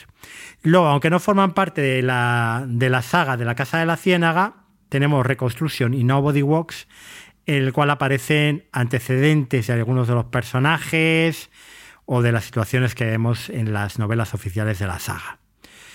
Eh, Reconstruction, por ejemplo, creo que se situaría antes de Slug Horses, mientras que Nobody Walks iría eh, entre The List y Spook Street y la calle de los espías. Como veis, si Apple quiere, tiene de momento para hacer hasta nueve temporadas. Veremos a ver, la serie está siendo un éxito, eso está claro. ¿Cuál es la sinopsis de estas tres primeras temporadas, Jerry? Vale, pues eh, la voy a leer eh, tal cual. La temporada 1 es la siguiente. Después de una misión de entrenamiento fallida y públicamente vergonzosa, el agente británico del MI5 River Cartwright es exiliado a la Casa de la Ciénaga, un purgatorio administrativo para los marginados del servicio, dirigido por el cínico y maleducado Jackson Lamb. Antiguo espía brillante y hoy caído en desgracia, el cual espera que estos renuncien por aburrimiento y frustración. Bueno, bastante general, ¿no? Esta, esta sinopsis. Y en base a humillarlos también. Sí. Eh, temporada 2. Cuando un enlace de delincuentes rusos toma un giro fatal, nuestros desgraciados héroes deben superar sus problemas individuales e intensificar su juego de espías para evitar un incidente catastrófico. Sí, aquí tenemos el tema de las, cigarras o los agentes dormidos. Eso es. Y la temporada 3, que es la que nos concierne, un romance en Estambul amenaza con exponer un secreto enterrado del MI5. Cuando Jackson Lamb, que es Gary Oldman, y su equipo de inadaptados son arrastrados a la lucha, se verán atrapados en una conspiración que pone en peligro el futuro no solo de la Ciénaga, sino del propio MI5. Bueno. ¿Quién está detrás de la adaptación de Slow Horses para Apple TV Plus? Pues Will Smith. Pero no Will Smith, el boxeador en las ceremonias de los Oscar. He de admitir que lo, lo busqué, ¿eh? yo, yo, para diferenciaros, ahora digo lo de Will James Smith. ¿Vale? Hombre, es que no es muy inteligente. Al menos ponte la J. Bueno, realmente Will James Smith es muy conocido en, el Reino Unido. ¿eh? Él comenzó su carrera en el stand-up comedy, eh, donde tuvo muchísimo reconocimiento. Se le ha llegado a llamar el Hugh Grant de la comedia, aunque no sé si esto es bueno o malo, llamar a alguien Hugh Grant. Fue telonero de Ricky Gervais en alguna de sus giras y apareció en programas de televisión como el de Sacha Baron Cohen. Luego más tarde empezó a trabajar y coescribiendo y coproduciendo junto a Armando Iannucci. Ha sido socio habitual de Iannucci, no solo en VIP, ¿eh? donde que es la mítica serie eh, de Luis de Fus que todos recordamos y añoramos, sino que también eh, Will Smith fue el coescritor junto con Jesse Armstrong, el creador de Succession, en el primer gran éxito de Armstrong, The Thick of. Luego fue productor ejecutivo del fallido proyecto de Yanucci Avenue 5, aquella historia del hotel espacial, no te acordarás, yo vi algún episodio y era, era terrorífica. Y en 2020 fue contratado por Apple para adaptar las novelas de Migerro. Es también autor de varias novelas, un tipo bastante prolífico y bueno, aunque no se ha encargado de escribir absolutamente todos los episodios de esta tercera temporada, creo que el último sí que está escrito por él y no sé si alguno más, ¿vale? El reparto de Slow Horses, pues un reparto plagado de estrellas del cine británico, ¿no? ¿A quién tenemos en primer lugar? Bueno, el jefe, de, el jefe de la cuadrilla, que es Gary Oldman, que hace Jackson Lamb, y que el tío ha nacido para, este papel, ¿eh? O sea, es una cosa... tú, oye, ¿tú, ¿tú crees que está caracterizado para el papel? Yo eh, espero por su salud que sea una prótesis de barriga y de tetillas porque es que es bastante desagradable. Yo cuando le vi la primera temporada digo, joder, Gary Oldman, ¿cómo ha acabado? Pero luego es verdad que le ves en las entrevistas y no es tanto, ¿eh? No es tanto. no, no, por eso, por eso digo, hostia, ¿os ha grabado todo del tirón o, tiene que ser una prótesis porque no puede estar engordando y adelgazando con esa frecuencia. Es verdad que Gary Oldman no... ha llevado una vida de lo más sana posible, pero, pero bueno, eh, ahí está, perfectamente hecho al personaje y el personaje a él, yo creo que desde el minuto uno del primer episodio. Luego tenemos a Jack Lowden, ¿vale? Que hace un poco, es, es digamos un poco el protagonista o coprotagonista de la serie, ¿no? Bueno, es el, que te identificas, ¿no? Quizá. Él ha trabajado en muchas series eh, británicas, The Gold, eh, Mary, María Reina de los eh, escoceses, en Dunkerque tenía un pequeño papel también. bueno, mm, yo en Guerra y Paz creo que también salía la última adaptación que se hizo para la televisión. Yo no le tenía muy ubicado. Bien, yo, yo me sonaba muchísimo y, es de Dunkerque y de Guerra y Paz. Hmm. No sabía de qué, pero la cara la tenía muy familiar y era de No es tampoco ningún tío súper brillante, pero cumple. Ah, pues a mí, a mí me parece que lo hace bien. Sí. Yo me parece que cumple. Me parece que tiene carisma. Yo no sé, yo le veo un poco. Quizás también el personaje es eh, un poco de pan sin sal, ¿no? Es un tío muy voluntarioso, eh, pero, pero que luego no llega. Es el típico protagonista de aventuras, ¿no? Pero que este quizás es un poco torpe. Pero bueno, sí, es que te lo venden eso como el típico protagonista de libros. Mm, quizás, ¿sabes? Como un poquito Harry Potter, John Nieve, que dice, vale, pues es el, típico protagonista. Y luego, pues con sus matices, el, al tío le salen las cosas regular alguna vez, tiene ese punto cómico no sé, yo lo, lo he encontrado bastante acertado. ¿no? Yo, me, yo me, me resulta el típico tío de en su cabeza era espectacular. ¿eh? Puede ser. Puede ser, pero es que eso le va como anilla al dedo al personaje. Sí, sí, sí. Eh, Rosalind Elazar, que hace de, de Luis, de Luisa, eh, a mí me gusta bastante. Me parece que sí que es muy Sí. carismática y que lleva buena parte del peso de las tramas secundarias de la serie, ¿no? Sí, sí. Hace de personaje intenso. Luego tenemos a Eh, Christine Scott Thomas haciendo de Diana Taverner, eh, impagable, porque yo creo que La otra joya de la serie. es que además a Christine Scott Thomas este tipo de papeles eh, también la van como anillo al dedo. ¿eh? Bueno, es que. Es que hace de zorra implacable. Muy bien. eh, per- perfecto. O sea, Pero, es que- pero cu- ¿cuándo no ha hecho Christine Scott Thomas de zorra implacable desde el paciente inglés? ¿eh? Sí, sí. Y desde Sí, sí, sí. cuatro bodas y un funeral, por ejemplo, ¿no? Pero aquí lo lleva al extremo. O sea, es una cosa y, y no la ves que se salga del papel. No, en no, no, momento, no, no, ¿eh? no. Yo luego hablaré, pero yo las escenas de Gary Oldman con Christine Scott Thomas, vamos. pa- la- las caras contenidas, no, no sé, yo me ha dejado fascinado. Otro, otra actriz que a mí me tiene completamente cautivado es Saskia Reeves, haciendo de Catherine Standish, porque creo que también no podría haber una actriz mejor para interpretar a Standish que Saskia Reeves, que la vemos aquí. bueno, ha sido una secundaria del cine y de las series británicas durante prácticamente toda su carrera. Tiene una eh, filmografía eh, enorme y, y- y sobre todo en televisión ya ni te cuento, ¿vale? Eh, Ya, por ejemplo, mm, en aquella serie que se hizo de Dune, ¿eh? hacía de, de- Jessica Trades. Pero es que luego eh, ha trabajado en Luther también, ha trabajado en Wallander, ha trabajado en los asesinatos del Midsommar, eh, en Vera, en Shetland, o sea, es, es Belgravia, es una actriz que es recurrente como secundaria en la mayor parte de, de las series británicas y que aquí está absolutamente f- fascinante, ¿no? Eh, en su papel de secretaria de, de Jackson Lamb, en ese Pepito Grillo, en esa madre de la ciénaga que sin ella eh, todos yo creo que estarían nadando todavía más en la miseria de lo que ya, ya están, ¿no? Desde luego. A mí me ha encantado. Yo no la tenía, no la tenía localizada, ¿eh? Pues eh, en la ciénaga, mm, obviamente los agentes van y vienen con las temporadas, pues porque algunos les matan y otros directamente pues se van. Y en ese ir y venir, en esta última temporada hemos tenido, por ejemplo, a Amy eh, Fionn Edwards como Shirley, que yo creo ya estaba en la segunda temporada, haciendo Sí. de esa agente drogadicta completamente, ¿eh?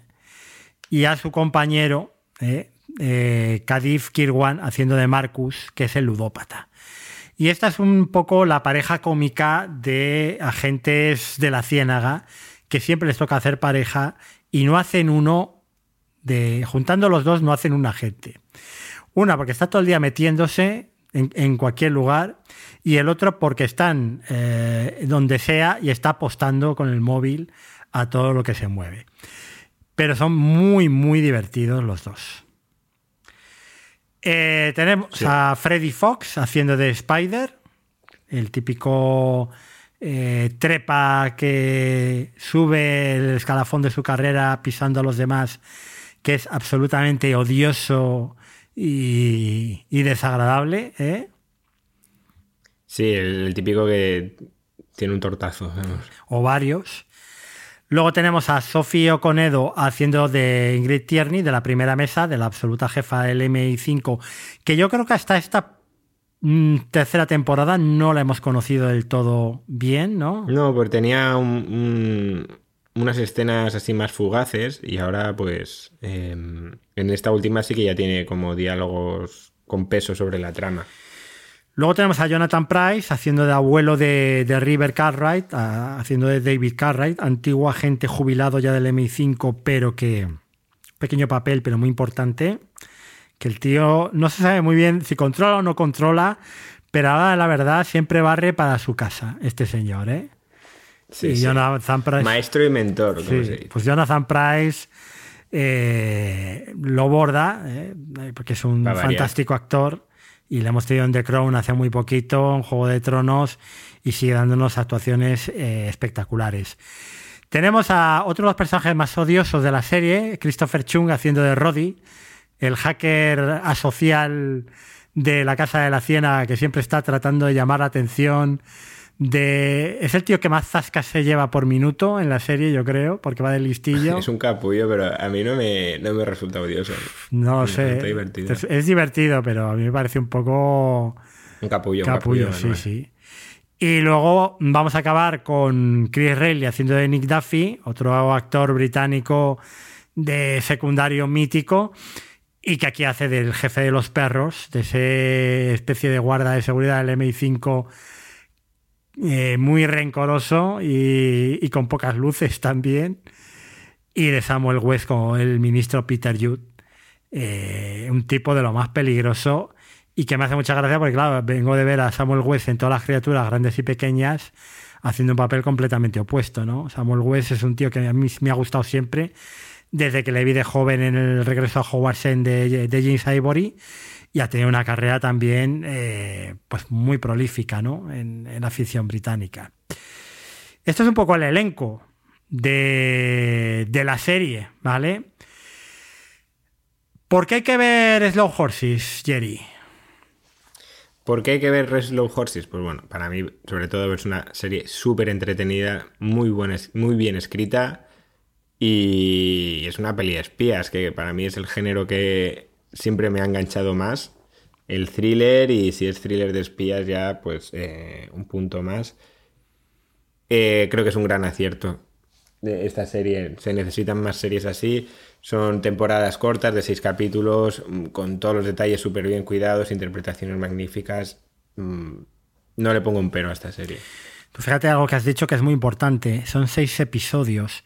No le sobra nada a esta serie. Si esta serie fuera de ocho episodios, tendría dos episodios de relleno, probablemente. Este es, este es el nuevo estándar ahora mismo en televisión al que tenemos que ir. Los seis episodios salvo sagas igual un poco más largas tipo La Casa del Dragón, que pueden ir a 8, pero el resto de series, sobre todo si son thrillers, es que no da para, para 8 episodios. Bueno, en mi caso recomiendo Slow Horses porque si os gusta el espionaje clásico, el espionaje que continúa un poco la estela de John Le Carré, adaptado a nuestros tiempos, con unos personajes actualizados, cínicos, descreídos, que no creen en el sistema, que lo único que creen es en el propio honor y en las convicciones. Y en el compañero que tienen al lado, pues esto es Slow Horses, ¿no? Si aparte de ser una excelente serie de acción y de intriga, tenemos sentido del humor a raudales, porque con esta serie te ríes mucho, y no solo con las salvajadas que, eh, que, que Gary Oldman suelta por esa boquita, pues estamos con una de las series más sólidas de Apple TV Plus y probablemente, sin ninguna duda, la serie de espías del momento. La serie se estrenó en Apple TV Plus con la emisión de eh, los primeros dos capítulos el 1 de abril de 2022. La segunda temporada se estrenó a finales de 2022 adaptando el segundo libro de la saga. Y eh, bueno, tuvimos esas dos primeras temporadas en ese año.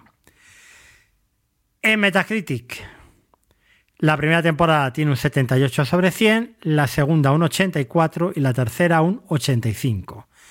¿Eso qué quiere decir? Que la serie va increciendo. En Rotten Tomatoes, primera temporada un 95%, Segunda temporada un 100%, tercera temporada un 98%. Flipas, ¿eh? O sea, vaya cifras para una serie que si ahora mismo no es eh, conversación o no es eh, Vox Populi entre la gente, es porque está en una plataforma como Apple TV Plus que sigue teniendo el problema de que la gente eh, no sabe que, tiene la aplicación ahí disponible en su Smart TV y que puede ver gratis durante un periodo de tiempo de prueba estas series y luego suscribirse por 10 euros al mes.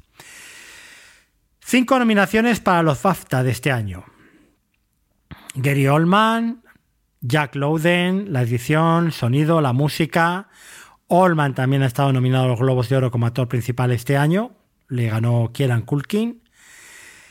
Y no sé qué más que decir de, este, de, de Slow Horses. Bueno, sin spoiler es complicado. O sea, ahora molaría entrar ahí un poco a comentar lo que nos ha parecido la trama y demás.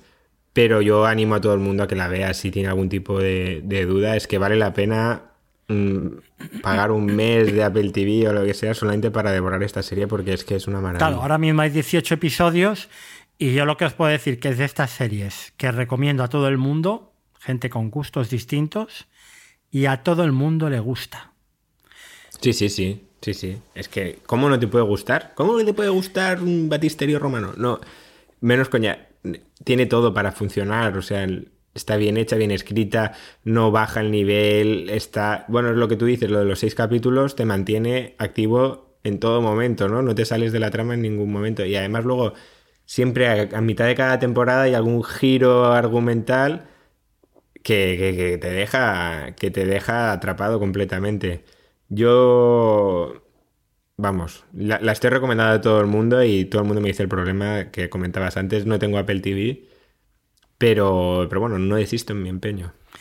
No sé, la aplicación se puede instalar, está en todos los dispositivos y realmente lo único que necesitáis es eh, suscribiros para disfrutar del periodo gratis y hay códigos eh, gratuitos para ver dos meses, tres meses gratis de Apple TV. En cualquier red social, en nuestra comunidad de Telegram. Si os metéis, eh, hay gente que tiene códigos para repartir y creo que es una plataforma que merece la pena, eh, muy por encima de otras, aunque es menos conocida. Y Slow Horses, yo no puedo decir más que lleva dos años con nosotros, 2022 y 2023, y los dos años ha estado en el top de lo mejor del año para mí, mi top personal. Eso no lo pueden decir muchas series. Así que nada, vamos a los spoilers, si te parece. Fantástico.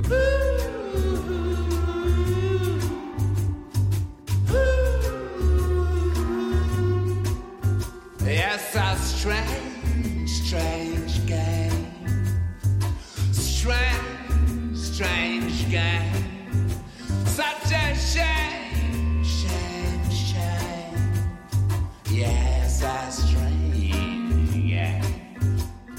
Estás a punto de entrar en la zona con spoilers de esta serie. Si aún no la has visto completa, para aquí este podcast y vuelve a escucharnos cuando la hayas terminado.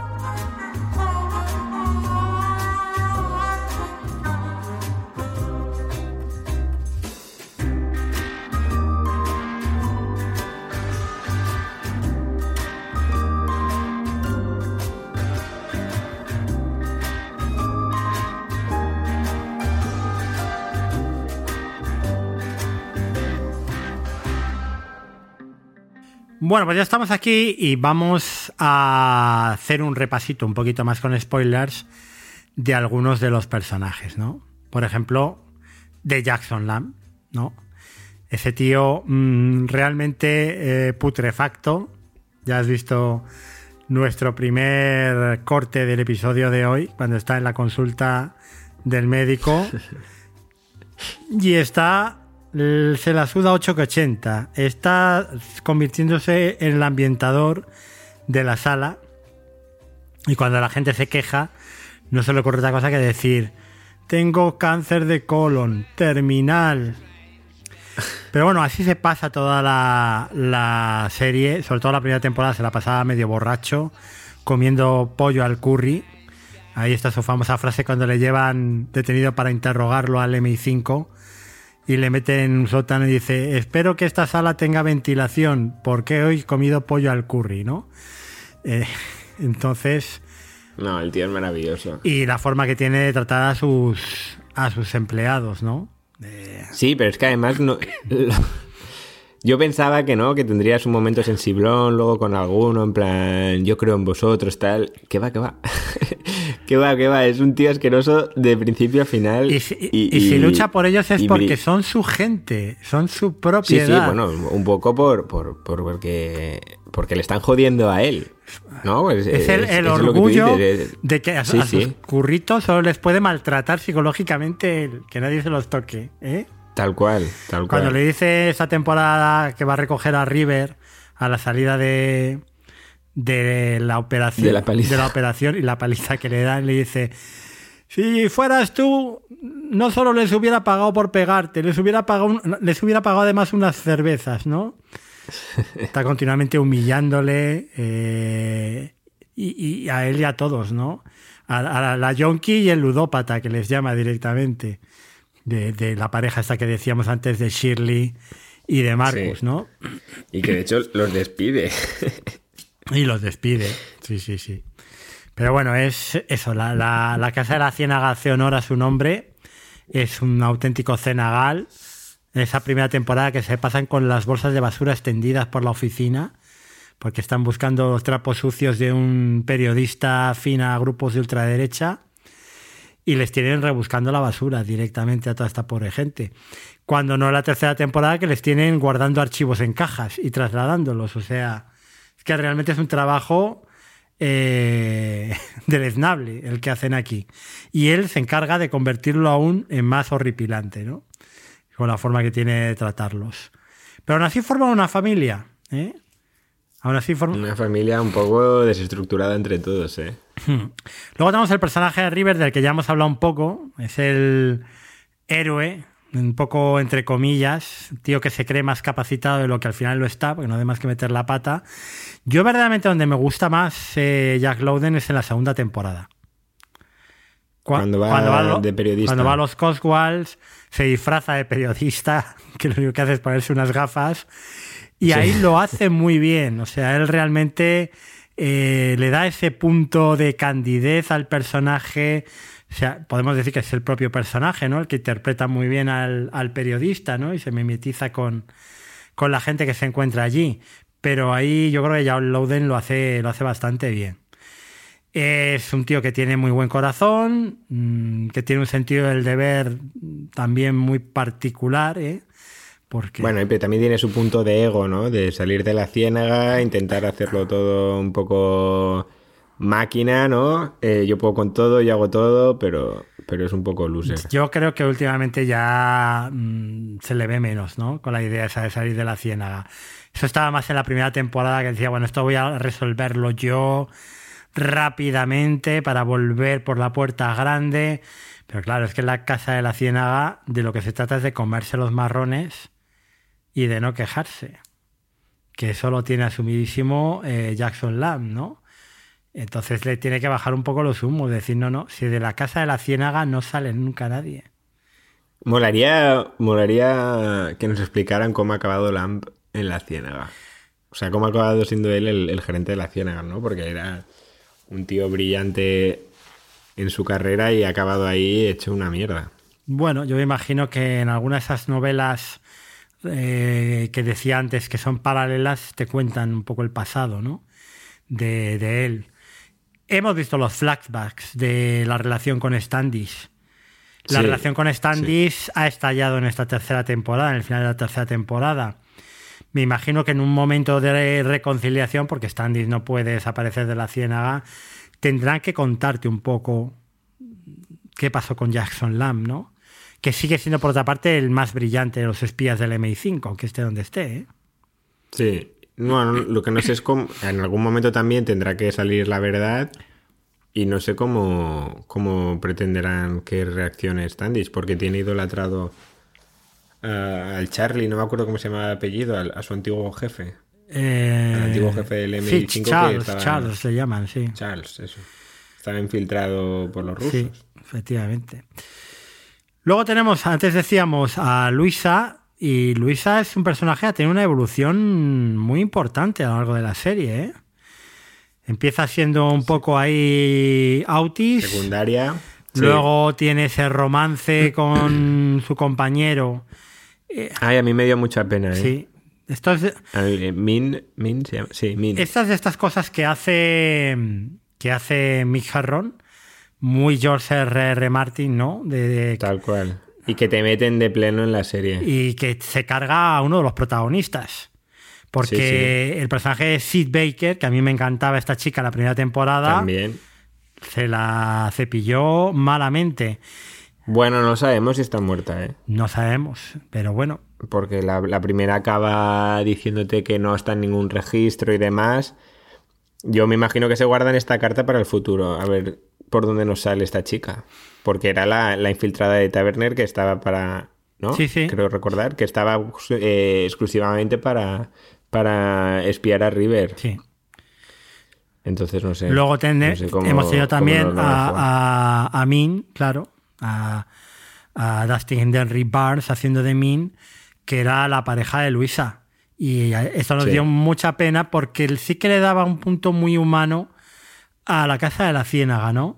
Parecía casi sí, ese espía normal que el hombre, pues hombre, no está para grandes misiones, pero, Bueno, pero- era un tío responsable y... Y la persecución en bicicleta y... Bueno, en fin. es que le, le da el punto este cómico. No... Sí. Bueno, de Standis hemos hablado mucho ya. eh, es, como digo, el alma mater de, de toda esta gente. Es como la mamá que tiene que estar riñéndoles continuamente a todos, cuidando de que Jackson Lamb se alimente y que dentro de lo que cabe, ya no que se duche, porque eso parece que es No, imposible. sí, de hecho, hay una. El, el Lam se da cuenta que falta Standish cuando le pide jabón a grito pelado y no viene el jabón. que se está aseando en el, en el bidet ese infecto de, de su baño. Oh, qué, qué desagradable. Bueno, es que las escenas de Jackson Lamb no son para, para eh, corazones sensibles, ¿eh? muchas veces. Cuando le ves comer fideos en el restaurante chino ese que hay abajo de la oficina, joder, ¿eh? Madre mía, yo creo que hay, hay un chiste también de, de un gag que entra a River y, y- y habla de, de, por favor, deje de comer delante de mí, una cosa así, ¿no? Sí, sí, sí. No, y, y de hecho, la segunda temporada, cuando, cuando va a chantajear a, a la, a la que ha participado en el asesinato de Min, fingiendo que había- la había atropellado sin querer. No sé si te acuerdas. Sí. Es una escena inicial de un capítulo que va y, y empieza como a, a hablar con, con la tía que ha atropellado a Min, que en principio era un accidente, y ella al final confiesa que, que trabajaba para los rusos, que la tienen amenazada, y él le da como un contacto en plan, si alguna vez te pasa algo, llama a este número de teléfono y pregunta por, por Jackson Lamb. Y eh, cuando él se va de la escena, ella llama y le coge el teléfono el chino que llama siempre y dice, pregunto por Jackson Lamb. Y dice, sí, sí, eh, mm, eh, tallarines fritos con arroz y verdura. Y se le ve a él saliendo y le grabándole la cara y piensas, a ver, qué cabronazo. Ya te digo. A mí me, me partí bastante con, con ese desenlace porque dices, hostia, el tío al final pues tiene buen corazón y, y protege a la gente y tal, y luego resulta que es un cabrón. Luego tenemos a James la araña, ¿eh? James Spider, que no sé si a ti te ha dado pena que se lo cargaran en esta temporada. No, no, no, de hecho, de hecho cuando le da el puñetazo y se queda en el suelo, pensé, ojalá se lo hayan cargado. Porque es que esta, esta temporada, los dos primeros capítulos, está realmente de hostia. O sea... ¿Cuándo no ha mm, estado de hostia este pavo? Ya, bueno, pero las otras es simplemente un gilipollas y aquí es como que, bueno, juega demasiado, ¿no? Con, con, con River y, y eso, cuando le, le pegan el, el puñetazo en la cara que se queda así en el suelo y dije, mira, igual con suerte se lo han cargado. Y efectivamente. Realmente este tío es el culpable de que River acabara en la casa de la ciénaga. Sí, porque es el laméculos de... Y es el que le dio la información mal cuando estaba en la escena inicial de la serie. Estaba Sí, persiguiendo sí. al terrorista en el aeropuerto en esa especie de ejercicio de simulación, ¿no? Sí, sí, sí. Bueno, que luego se te lo, te lo explican al final todo, es que Taberner lo quería fuera del MI5 porque en, en un ejercicio de entrenamiento la había seguido a ella y le había hecho las fotos con, con el de extrema derecha. Sí. Entonces ella lo vio y dijo, mira, me tengo que deshacer de este y lo envió al- a, a la ciénaga vía este otro, porque es una marioneta, ha sido una marioneta de la primera a la tercera temporada. Bueno, es que luego no, no hay mejor lugar para él que acabar en esa empresa privada de seguridad que tiene un trago, ¿eh? Con Sí, todos sí. esos monos descerebrados ahí a sueldo, ¿eh? Pero bueno, eso hablaremos un poco más tarde del tema de la privatización de los servicios eh, secretos. Tenemos a, Ingrid Tierney, que se nos ha revelado como un personaje tan maquiavélico como el de Diana Taverner. Hemos tenido una partida de ajedrez letal entre las dos mesas del MI5 en esta tercera temporada que ha sido apasionante. ¿eh?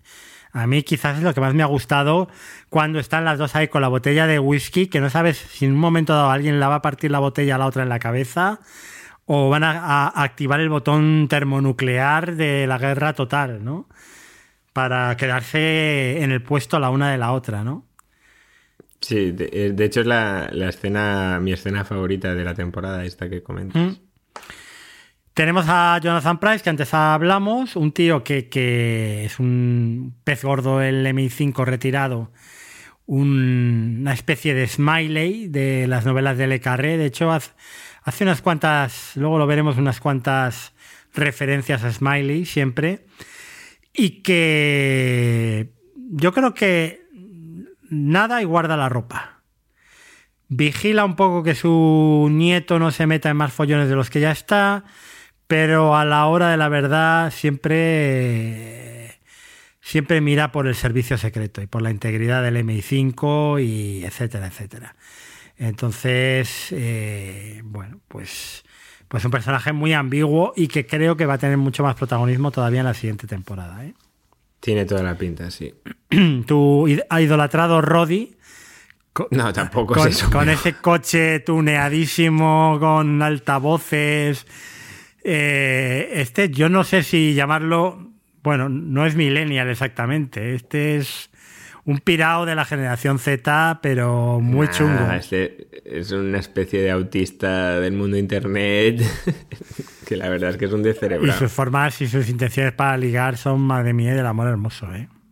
Sí, sí, literal. Y luego yo creo que lo peor de la política, pues es el personaje de Peter Judd, el personaje de Samuel West, que es ese eh, tío de extrema derecha que acaba en un ministerio de interior tan importante después de organizar conspiraciones por doquier, ¿no? Y todo siempre para llenarse los bolsillos. O sea, un Bueno, tipo acabará de primer ministro, ya verás. Hombre, seguro. Seguro. No hemos encontrado muchas curiosidades sobre la serie, pero algunas tenemos, así que os las vamos a contar. En primer lugar, la serie se rodó en la mayor parte de los lugares descritos en las novelas originales, tanto en Londres como en los Cotswolds. Ya sabéis que Apple TV Plus parece que tiene su base de operaciones en Londres. Anda que no hay series de Apple TV Plus ambientadas en Londres. Eh, comentaba mm, el otro día, no sé en qué red social, leía a alguien que vivía en Londres y decía eh, ni un día sin una calle cortada en Londres por un rodaje de Apple TV Plus, ¿no? Pues, pues lo mismo, ¿no? Y entonces eh, se describe perfectamente esos puentes donde tienen lugar las conversaciones de, de Jackson Lamp y de eh, Diana Taverner, esos parques, las distintas calles y en los Cotswolds igual, ¿no? Eh, la segunda temporada que salen un poco de Londres, pues lo mismo. Aquí hemos tenido también Estambul en esta primera, primera temporada, Sí. aunque no estaban los personajes principales en el set de, de rodaje, eran personajes secundarios. Pero bueno, mm, la serie desde luego intenta fidedignamente ser eh, eh, a, a lo que las novelas describen y, y eso es de agradecer. Bueno, y esto a mí me sorprendió cuando, cuando me enteré que es el primer papel televisivo de Gary Oldman. Sí que es verdad que apareció en un par de episodios de Friends, que hacía de un actor borracho, no sé si os acordáis, compañero de Joey.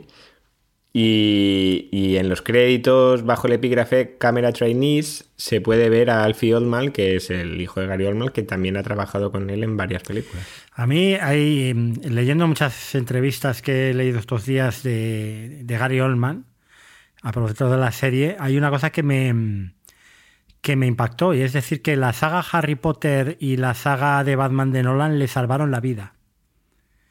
Y, le, Ah, y es cierto que él está muy metido en temas de alcohol y de adicciones de todo tipo. Está prácticamente desaparecido. Y esos papeles secundarios que tuvo, que le dieron muchísima popularidad, sobre todo el del el comisario Gordon en, en el Batman de Nolan, le volvió a traer en la escena y le ha permitido tener una segunda carrera de actor de prestigio todavía. Porque Ol- Oldman siempre fue un actor eh, cuando hacía eh, El clan de los irlandeses en los 90 y hacía la película esta de León de Luc Besson. eh, pero era un tipo que se. Todo el mundo hablaba de que era muy conflictivo en los rodajes, era una fuerza viva, ¿no? Eh, un- una fuerza de la naturaleza incontrolable. Y después de, de una mala experiencia como ha tenido, eh, empezar a hacer esos papeles secundarios que le dieron fama, sobre todo entre las nuevas generaciones, y que le permitieron optar, por ejemplo, al Oscar con luego papeles más, más de prestigio, como digo, como los de Winston Churchill, ¿no? Una cosa así. Bueno, lo ganó, ¿no? Sí, sí, por eso. Ah, vale. Bueno, en los libros, ¿eh? en los libros de Migerron, el personaje del ministro Peter Judd se basa claramente en el que entonces era el primer ministro británico, Boris Johnson. Esto creo Vaya. que no le sorprende absolutamente a nadie ahora mismo, ¿no? Vaya. Bueno, eh, Gary Oldman y Christine Scott Thomas interpretaron a los cónyuges, mira, Churchill y su mujer, Clementine Churchill, en la película biográfica La hora más oscura, por la que Oldman ganó el, el Oscar a Mejor Actor. Una película maravillosa. Y algo a lo que yo hacía referencia antes, en el último episodio de la primera temporada, David Cartwright, es decir, el personaje de Jonathan Price, le decía a su nieto River que incluso los mejores espías pasan frío, pasan frío o, en la- acaban en la nevera. Y también le decía esta frase, Smiley siempre volvía de la redundancia. Y esto, pues son dos claras referencias ¿eh? a George Smiley y a las novelas de John Le Carré, de las cuales bebe mucho este, estos Slow Horses. La primera frase, de hecho, se refiere al libro del 63 de, de Le Carré, al espía que vino del frío. Y bueno, luego Gary Oldman, ahí también este dato curioso, ¿no? Gary Oldman, que interpreta a Jackson Lamb, también interpretó a George Smiley en el remake en, en cine eh, de Alfred Newman de El Topo en 2012, Tinkle Taylor Soldier Spy. Otra película maravillosa. Y una serie maravillosa que está en Filmy, que en aquella ocasión era Alec Guinness, que hacía de Smiley.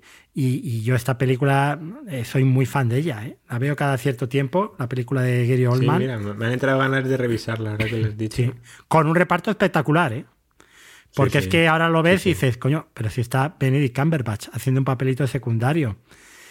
Están todos los actores ingleses del momento. Sí, sí, sí, sí. Sí, ya- Eh, originalmente la serie estaba destinada a filmarse a principios de 2020, pero bueno, se tuvo que retrasar debido a, la pandemia. Y en un inicio solo iba a tener dos temporadas por la apretada agenda de, Gary Oldman, pero está tan encantado con el personaje y con la serie que piensa retirarse en el papel si Apple le apetece. Y a propósito de esta última temporada y de los equipos Tigre, mm, porque al, al final este Real Tigers se refiere a un equipo Tigre que en realidad mm, es real. Bueno, pues el término equipo Tigre en la práctica se hizo famoso cuando la NASA desplegó el primer equipo Tigre en la misión del Apolo 13 en 1970. Ya sabes que durante la misión de alunizaje del Apolo 13, pues parte del módulo de servicio funcionó mal y explotó. Y la NASA entonces formó un equipo selecto encargado de resolver el problema y traer a los astronautas de vuelta a casa, salvo, sanos y salvos. O sanos y a salvo. Y este equipo Tigre, que recibió la medalla presidencial de la libertad por aquella exitosa misión, dio nombre a lo que ahora se conoce como equipos Tigre y se utiliza en un sentido mucho más amplio, que se aplica a toda la gama de operaciones gubernamentales destinadas a garantizar el control de calidad o de la seguridad de organismos mm, gubernamentales. Que esto es lo que pasa en Slow Horses. En principio, parece que este equipo Tigre ha sido contratado para poner en evidencia los sistemas de seguridad del MI5 y de esta manera ¿eh? empezar un proceso de privatización de los servicios secretos británicos, pero en cambio son eh, auténticamente un equipo tigre porque va a poner en jaque a todo el servicio secreto, porque su objetivo no es simplemente verificar los sistemas de seguridad, sino atacar el corazón y la credibilidad de los propios servicios secretos. Bueno, vamos a hablar un poquito de los distintos episodios y temporadas. Vamos a pasar muy por encima por la primera y segunda temporada. Te hago un recordatorio, Jerry. La primera temporada mmm, era aquella en la que había un grupo extremista británico apoyado por políticos radicales que buscaban alcanzar el gobierno ¿eh? y que secuestraban a determinadas personas de origen pakistaní, etcétera. La segunda conocida mm, como la de las cigarras popularmente, trataba de esos agentes rusos dormidos que en un momento dado volvían a estar activos para realizar un atentado en Londres. Era la eh, temporada que tenía lugar en los Coswalls con ese magnífico giro de guion de quién era en realidad el agente dormido final que estaba en ese pequeño pueblecito. Algo ¿no? te olías, algo te olías. Yo no me lo olía, ¿eh? Ah, pues yo sí. Dije, no puede ser tan evidente. Bueno, pues fíjate. ¿eh? Pero bueno, tampoco cambiaba mucho, ¿no? Bueno, pero llegaba hasta el punto de cómo estos agentes se habían integrado en la vida británica, ¿no? Que habían llegado a formar una sí. familia, a tener hijos y todo. ¿Qué te parecieron a ti estas dos temporadas? Pues eh, bien, o sea, de hecho la que más he disfrutado es la 3, principalmente porque la primera es lo típico que no acabas de conocer al principio a los personajes, te cuentan, te cuesta entrar un poquito en la historia al principio y demás, pero luego ya cuando acaba la temporada te das cuenta que la has disfrutado bastante, pero quizá te queda un poquito, ¿no? El, el- el gusto este amargo al principio de, de que te cuesta entrar un poco porque principalmente no estás cogiendo el punto de la Y es que no, no, no empatizas con ningún personaje prácticamente al principio, ¿eh? Al principio no, pero luego cuando ya va adelantándose la, la serie y acaba la temporada. Yo pues los ya- primeros episodios ya- no le cogía el punto el Jackson Lamb. Le decía, pero qué tío más repugnante, más guarro, más cochino y más desagradable, por Dios, ¿no? Tal cual. Y, y bueno, eso. mm, Al principio te cuesta entrar, pero una vez entras, pues ya entras de, bueno, de, pleno, ¿no? Como en plan a pecho descubierto. El giro, al menos a mí me pasó cuando disparan en la cabeza a, a la compañera de River, que no me saldrá el nombre. Eh, ahí ya dije, vale, me tenéis, me tenéis plenamente para seguir explicándome cómo avanza esta historia. Y luego la segunda, eh, bueno, pues eh, ya entras de, al menos yo, ya entras con, con saber qué más cosas me vas a contar de esta gente, mm, necesito saber más. Sí que es verdad que esto ya lo había comentado contigo. Quizá cuando él está de periodista mm, tanto tiempo, ¿no? En, creo que son dos capítulos, uh, te saca un poco de... de- Pues fíjate que a mí esa parte... de, de- de la adrenalina, ¿no? de pero a esta mí esa, serie, esa pero- parte me encantaba, esa parte de... No, no, no me sobra, ¿eh? Ya te digo, pero que el- como es tan, tan cañera la serie que cada capítulo quieres más y más y, y no decae el ritmo ni nada, quizá esos dos capítulos que baja un poquito el ritmo, mm, cuesta, le puede costar a alguien mm, disfrutarlos de la misma manera, pero, pero por ponerle un pero, Mm. porque me gustó. Y luego sí que es verdad que la segunda me hizo un poco de lío, pero esto soy yo porque soy un poco retrasado, eh, entre tantos nombres rusos. Entonces, recomiendo a la gente que si la va a ver, que se vaya apuntando en un papelito el nombre de ruso y qué está haciendo Ahora, cada uno, porque creo que hay al- como cuatro así y al final me acabé... me acabé Entre los poco. mafiosos, el que ayudaba al mafioso, el de la, el de la academia de ruso, que era el peor de todos al final, ¿eh? El que juega la partida de el ajedrez. Petrov, que luego no existía Petrov. Bueno, sí. El que juega la partida de ajedrez con Jackson Lamb y la partida de ajedrez que juega Standish. ¿eh? Standish, tal cual. Y luego eh, el desenlace, que es brutal. O sea, el desenlace ahí es pura acción ya. Esos últimos dos episodios prácticamente. El cliffhanger del penúltimo episodio era fantástico. Bueno, y en esta temporada hemos tenido el juego sucio del MI5, dentro de una batalla entre las dos mesas por el poder y una historia de venganza, ¿no? A propósito Eh, de esos daños colaterales que el propio MI5 a veces hace cargándose a sus propios agentes para cubrir su rastro. Eh, todo el mundo coincide en que ha sido la mejor. Yo estoy ahí entre la segunda y la tercera. A mí la segunda es la que más me había gustado hasta ahora. Eh, pero reconozco que la tercera es que tiene unos dos últimos episodios que son absolutamente magistrales. Claro, le- pero son muy diferentes a, a, a lo que estábamos viendo. Porque son. Bueno, es, es sálvese quien pueda, ¿no? Es acción absoluta, al menos en, una parte principal, ¿no?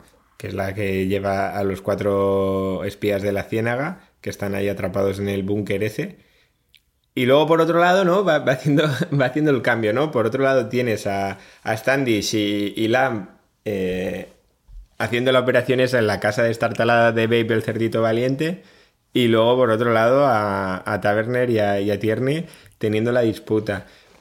Creo que está muy bien compensado, por lo que, por lo que esos dos capítulos se disfrutan muchísimo. En esta última temporada lo que hemos tenido al principio es una especie de escena previa bastante larga que te cuentan la historia de lo que ocurrió en Estambul con esa gente que fue asesinada por el propio MI5. Luego el resto del... Pero ahí no sabes qué es el MI5. No, no sabes qué es el MI5. Eh, luego tenemos mm, toda la historia de hasta que se enteran de que Standish ha sido secuestrada, que tardan lo suyo. ¿eh? Que esto, yo si fuera Standish me cabrearía bastante. Que te secuestren y ya volverá. Estará borracha. eh, el otro pidiendo el jabón. ¿eh? y tardan un buen rato.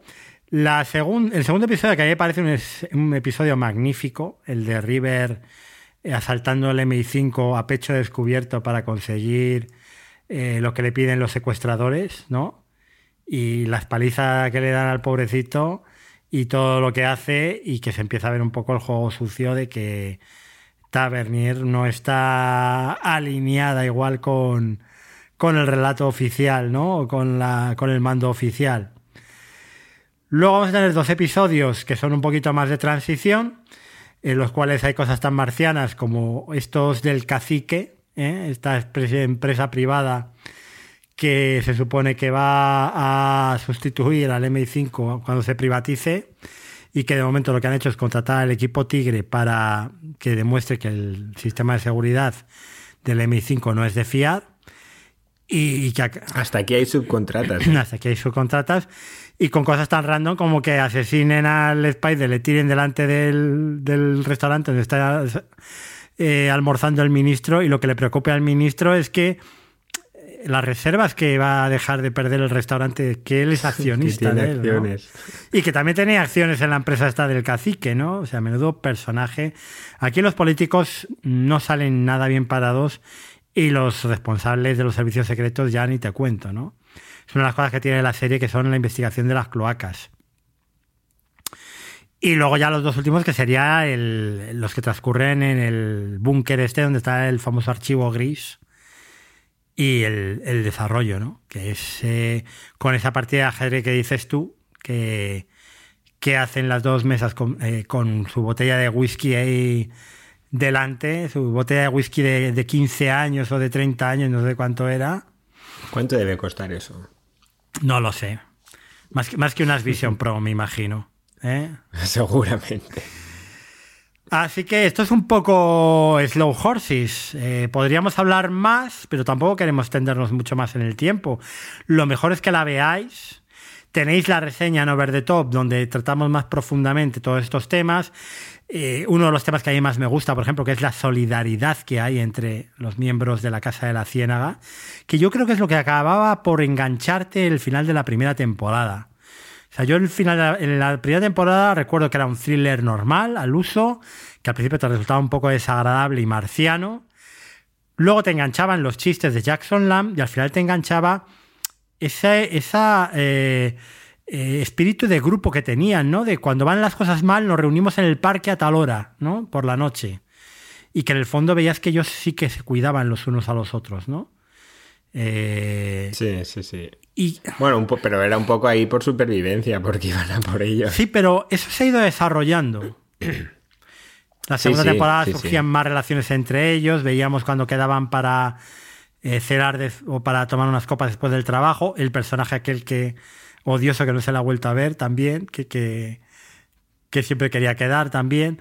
Eh, bueno, mm, no sé, es una mezcla entre la serie de espías de toda la vida, los compañeros defendiéndose unos a otros, los tejemanejes de los poderosos, tanto los políticos como los que están por encima en el escalafón del servicio secreto, más luego, pues grandes dosis de acción, de intriga, siempre hay unos cuantos giros ocultos en las tramas de las novelas de Mick Herron y por lo tanto de las temporadas, y, y bueno, pues lo que decíamos antes, ¿no? Es que eh, es una serie imprescindible a día de hoy.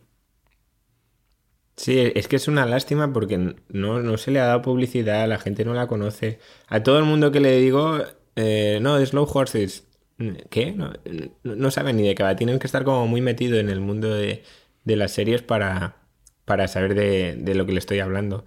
Es una lástima, ¿eh? Sí. Una lástima porque es una serie... mm, Pero bueno, lo mismo está una- ocurriendo con para toda la humanidad, que si fuera una serie de Netflix estaría en boca de todo el mundo semana a semana, o de Fundación, que ahora mismo es la serie de ciencia ficción eh, por excelencia ¿no? del panorama televisivo, Sí. con tantos y tantos productos de Apple buenos que al final los vemos solo una minoría. Pero bueno, ¿qué se le va a hacer? No sé si acabemos viendo las primeras temporadas en Netflix también, para que la gente se, se enganche a estas series o no. Y entonces haremos esa cosa asquerosa de mirarlos con condescendencia y decirles que nosotros ya la habíamos visto hace cinco Ya años. te digo. Bueno, ¿qué es lo que más y lo que menos nos ha gustado de, de Slow Horses? Sobre todo de esta última temporada. Pues a mí es el. Bueno, en- de esta temporada y de todas, ¿eh? Es el guion. O sea, yo siempre pienso que un buen producto, si tiene el, peso, ¿no? Sobre todo si, si tiene un buen guion. Si luego ya además le sumas una buena dirección y, y unos actores y actrices que, que te borden los papeles, pues tienes algo tan maravilloso como, como esta serie. Y el, el guion lleva una trama, ¿no? Que se va cociendo siempre a fuego lento. Que en esta, última en esta última temporada, a partir del capítulo 2, cambia completamente, ¿no? Eh, Tiene ese punto de estafa al principio de, de que piensas que está pasando una cosa y luego ves que todo es una mofa y hay este giro cuando eh, los tigres secuestran a uno de los caciques y lo envían a la casa con Standish y dices, vale, aquí empieza realmente eh, a funcionar la, la temporada, ¿no? Mm, pues eso, me gusta sobre, todo eso, ¿no? El, el- ese, ese chup chup. Que empieza lento, que se va desarrollando y que al final acaba por todo lo alto. Eh, ¿No? Es como el- Es el ABC de cualquier historia. Pues aquí la, la, la abordan. Y lo mejor de todo, sin relleno. ¿eh? Sin relleno. No, no, cero relleno. Cero relleno. De hecho, no te puedes despistar en ningún momento porque aquí no te esperan. Sí. Si te has perdido una cosa, luego no te la van a volver a mostrar. es como la Fórmula como si como la. Fórmula 1. Si pestañeas te lo vas a perder. Tal cual. Bueno, para mí lo mejor, en principio, es Jack- Jackson Lamb, un icono televisivo para perdurar. ¿eh? Un personaje mítico ya de la historia de la televisión y solo llevamos disfrutando de él dos años. Y luego, muy relacionado con lo que dice Jerry, la forma en la que se hace crecer la tensión y los lazos de los personajes con cada capítulo. No solo la historia se va desenvolviendo a través de los giros y a través del incremento de la acción y del ritmo, sino también lo hace porque los personajes van creando relaciones entre sí, relaciones afectivas. Nadie puede entender ya a Shirley sin Marcus, a Marcus sin Shirley. Son dos personajes completamente secundarios en la Casa de la Ciénaga y sin embargo, ¿qué escenas finales se marcan en el último episodio? Cuando son ellos los que acaban de ser despedidos, que tienen que rescatar a sus compañeros del búnker donde están bajo asedio, ¿no? Ah. Entonces, todo esto que se va, como digo, pues co- cocinando también a fuego lento, como decías tú, Jerry, al chup chup, pues, y además temporada a temporada, pues es parte de, de la gracia que tiene esta serie y de lo que más me gusta. ¿Qué es lo que menos me gusta? Pues nada. O sea, absolutamente Yo nada. no he puesto nada porque no. De hecho, no puedo elegir nada que no me absolutamente nada. Esta serie mm, es difícil que pudiera ser mejor de lo que ya es. No le sobra nada y no le falta nada. Y como digo, mi recomendación en overdetop.es tenéis una reseña bastante extensa de esta última temporada para completar un poco todo lo que hemos dicho hoy aquí. La escena favorita, Mm, bueno, antes ya lo he comentado, es de muy difícil elección porque. Porque hay, hay varias, ¿no? Hay, hay varios momentos maravillosos. Pero me quedo con esa conversación en el despacho del MI5, que es tranquila y extremadamente cínica, entre Taverner y Tierney, tomando el whisky que comentabas antes de 15 años y compartiendo sonrisas falsas, mientras esperan el, el resultado de su all-in. Han hecho un all-in de póker cada una y solo puede quedar una. Y intercambian esas sonrisas falsas esperando cómo, cómo va la matanza, porque realmente es una matanza. O mueren los, los de una o mueren los de otra. Y al final, pues mira, gana Taverner, pero eh, da la sensación que cualquiera de las dos, eh, cualquiera de las dos que saliera allá era, era un desastre. yo, eh, mis escenas, digamos, están muy relacionadas con esta tuya. En principio, porque yo he elegido las conversaciones entre Diana Taverner y Jackson Lamb, que son el, el homenaje, el oro puro del cinismo, ¿no? Y que es además un viaje panorámico por las cloacas de la inteligencia británica. Pero es que en esta última temporada, con él, ¿quieres que te lo cuente? Cómprame un helado. ¿eh? Esas, esas actitudes infantiles que tiene Jackson Lamb, que Diana Taverner tiene que hacer de madre, dice, vale, pero no te lo comas delante de mí. Claro, en ese momento te imaginas a Jackson Lamb comiéndose el helado y es una sensación en tu cabeza de lo más particular. Y luego el desenlace de la temporada en el búnker. O sea, ¿cuántas películas de acción, cuántos Citadel le gustarían tener eh, unas escenas tan bien escritas, tan bien interpretadas, tan bien coreografiadas y con ese ritmo y esa tensión, ¿no? Entonces, eh, pues es que todo lo que hace lo hace bien, ¿no? Un 10. Pues vamos a hablar del futuro de la serie. Y aunque esto es un poquito spoiler, no es tanto, porque es la No, la sinopsis. sinopsis que nos han dado, ¿no? Claro, es la sinopsis oficial de las ediciones de Salamandra de el libro cuarto y, y la, bueno, la, la cuarta novela y la quinta novela de la saga La Casa de la Ciénaga, que obviamente van a ser la sinopsis de la cuarta temporada y de la quinta temporada, hasta ahora renovada. Así que, eh, Jerry, la sinopsis de La calle de los espías, la temporada Vale. de Slow Horses que se estrenará en 2024. Muy bien. ¿Qué ocurre cuando un viejo espía como David Cartwright pierde la cabeza? ¿Alguien se ocupa de esos agentes que atesoran información reservada pero que no recuerda que lo es? Son algunas de las preguntas a las que su nieto River, miembro del equipo de Jackson Lamb y sus caballos lentos, proscritos del Servicio Secreto Británico, quiere responder ahora que su abuelo, un mito de la Guerra Fría y figura legendaria del MI5, empieza a olvidarse de las cosas. Durante un tiempo, Jackson Lamb trabajó con el antiguo agente y sabe que este no es ningún octogenario indefenso, sino el responsable de muchas muertes por omisión, sacrificio o liquidación directa. Y es a Lamb a quien llaman para que identifique el cuerpo sin vida descubierto en casa de David Car- Cartwright mientras busca una bomba que mientras busca una bomba estallada en el centro comercial los caballeros lentos de la casa de la ciénaga deben actuar antes de que todo se agrave. Pues Bueno, bueno, ¿cómo pinta sí, esto? sí, sí, sí. Además con Jonathan Price en un papel mucho más estelar todavía, ¿eh? Sí, bueno, claro, sí tiene que empezar Y a hay hacer un, un poco hay un, de ti- señor hay un teaser que yo os le enlacé en la mm, newsletter de Así será 2024. Ahí tenéis el teaser de esta nueva temporada con un Jackson Lamb todavía más desmejorado, si cabe, con barba, ¿eh? de lo que es habitual. Bueno, la quinta temporada que está por rodar acaba de ser renovada eh, por Apple la serie para una quinta temporada que se basará en las reglas de Londres. Y la sinopsis de las reglas de Londres dice así. El nuevo director del MI5, ojo al dato, como diría José María García, ojo al dato. El nuevo, Claro, sí, nuevo director. del MI5, Claude Whelan, tendrá que aprender los trucos del oficio del modo más difícil. Encargado de proteger a un primer ministro acosado, y aquí no pone quién es, pero todos nos lo imaginamos, ¿eh? Encargado de proteger a un primer ministro acosado, se enfrenta a ataques del petulante parlamentario que orquestó el referéndum del Brexit y de su esposa, que escribe una columna en la prensa sensacionalista. Del político favorito del primer ministro y sobre todo de su segunda al mando, la ambiciosa Diana Taverner. Esta sigue estando de segunda mesa. ¿eh?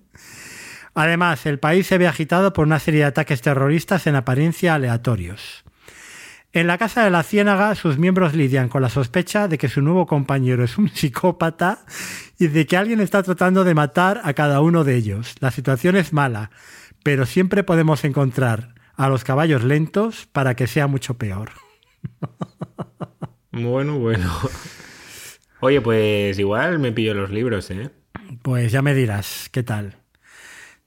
Tienen muy buena pinta. Estos dos están ya publicados por Salamandra. El- las reglas de Londres el año pasado se ha publicado, ¿vale?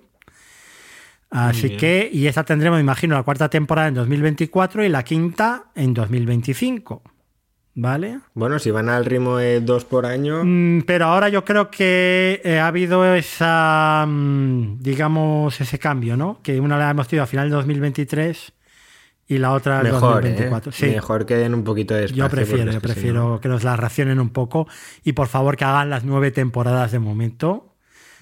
Que todo el reparto quiere, nosotros queremos, así que lo lógico es pensar que Apple TV también quiera. Bueno, y hasta aquí el programa de hoy. Casi dos horas diez, dos horas y cuarto, una cosa así. Siempre dices al principio todo esto en menos de dos horas y nunca cumplimos. Bueno, pero nos quedamos por poquito, ¿eh? Nos Sí. quedamos por poquito.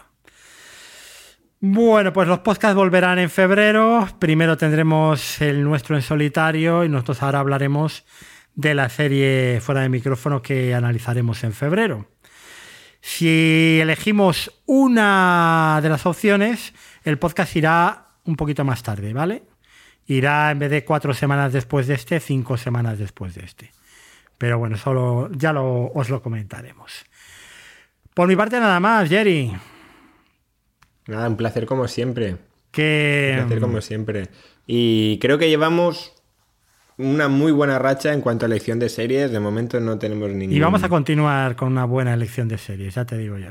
Sí, hemos mejorado respecto a Serial Me en su día. hemos mejorado un poco la capacidad de elección. También ha mejorado la oferta. Hay que ¿eh? decir que la Mesías ha sido el episodio plus menos escuchado hasta ahora.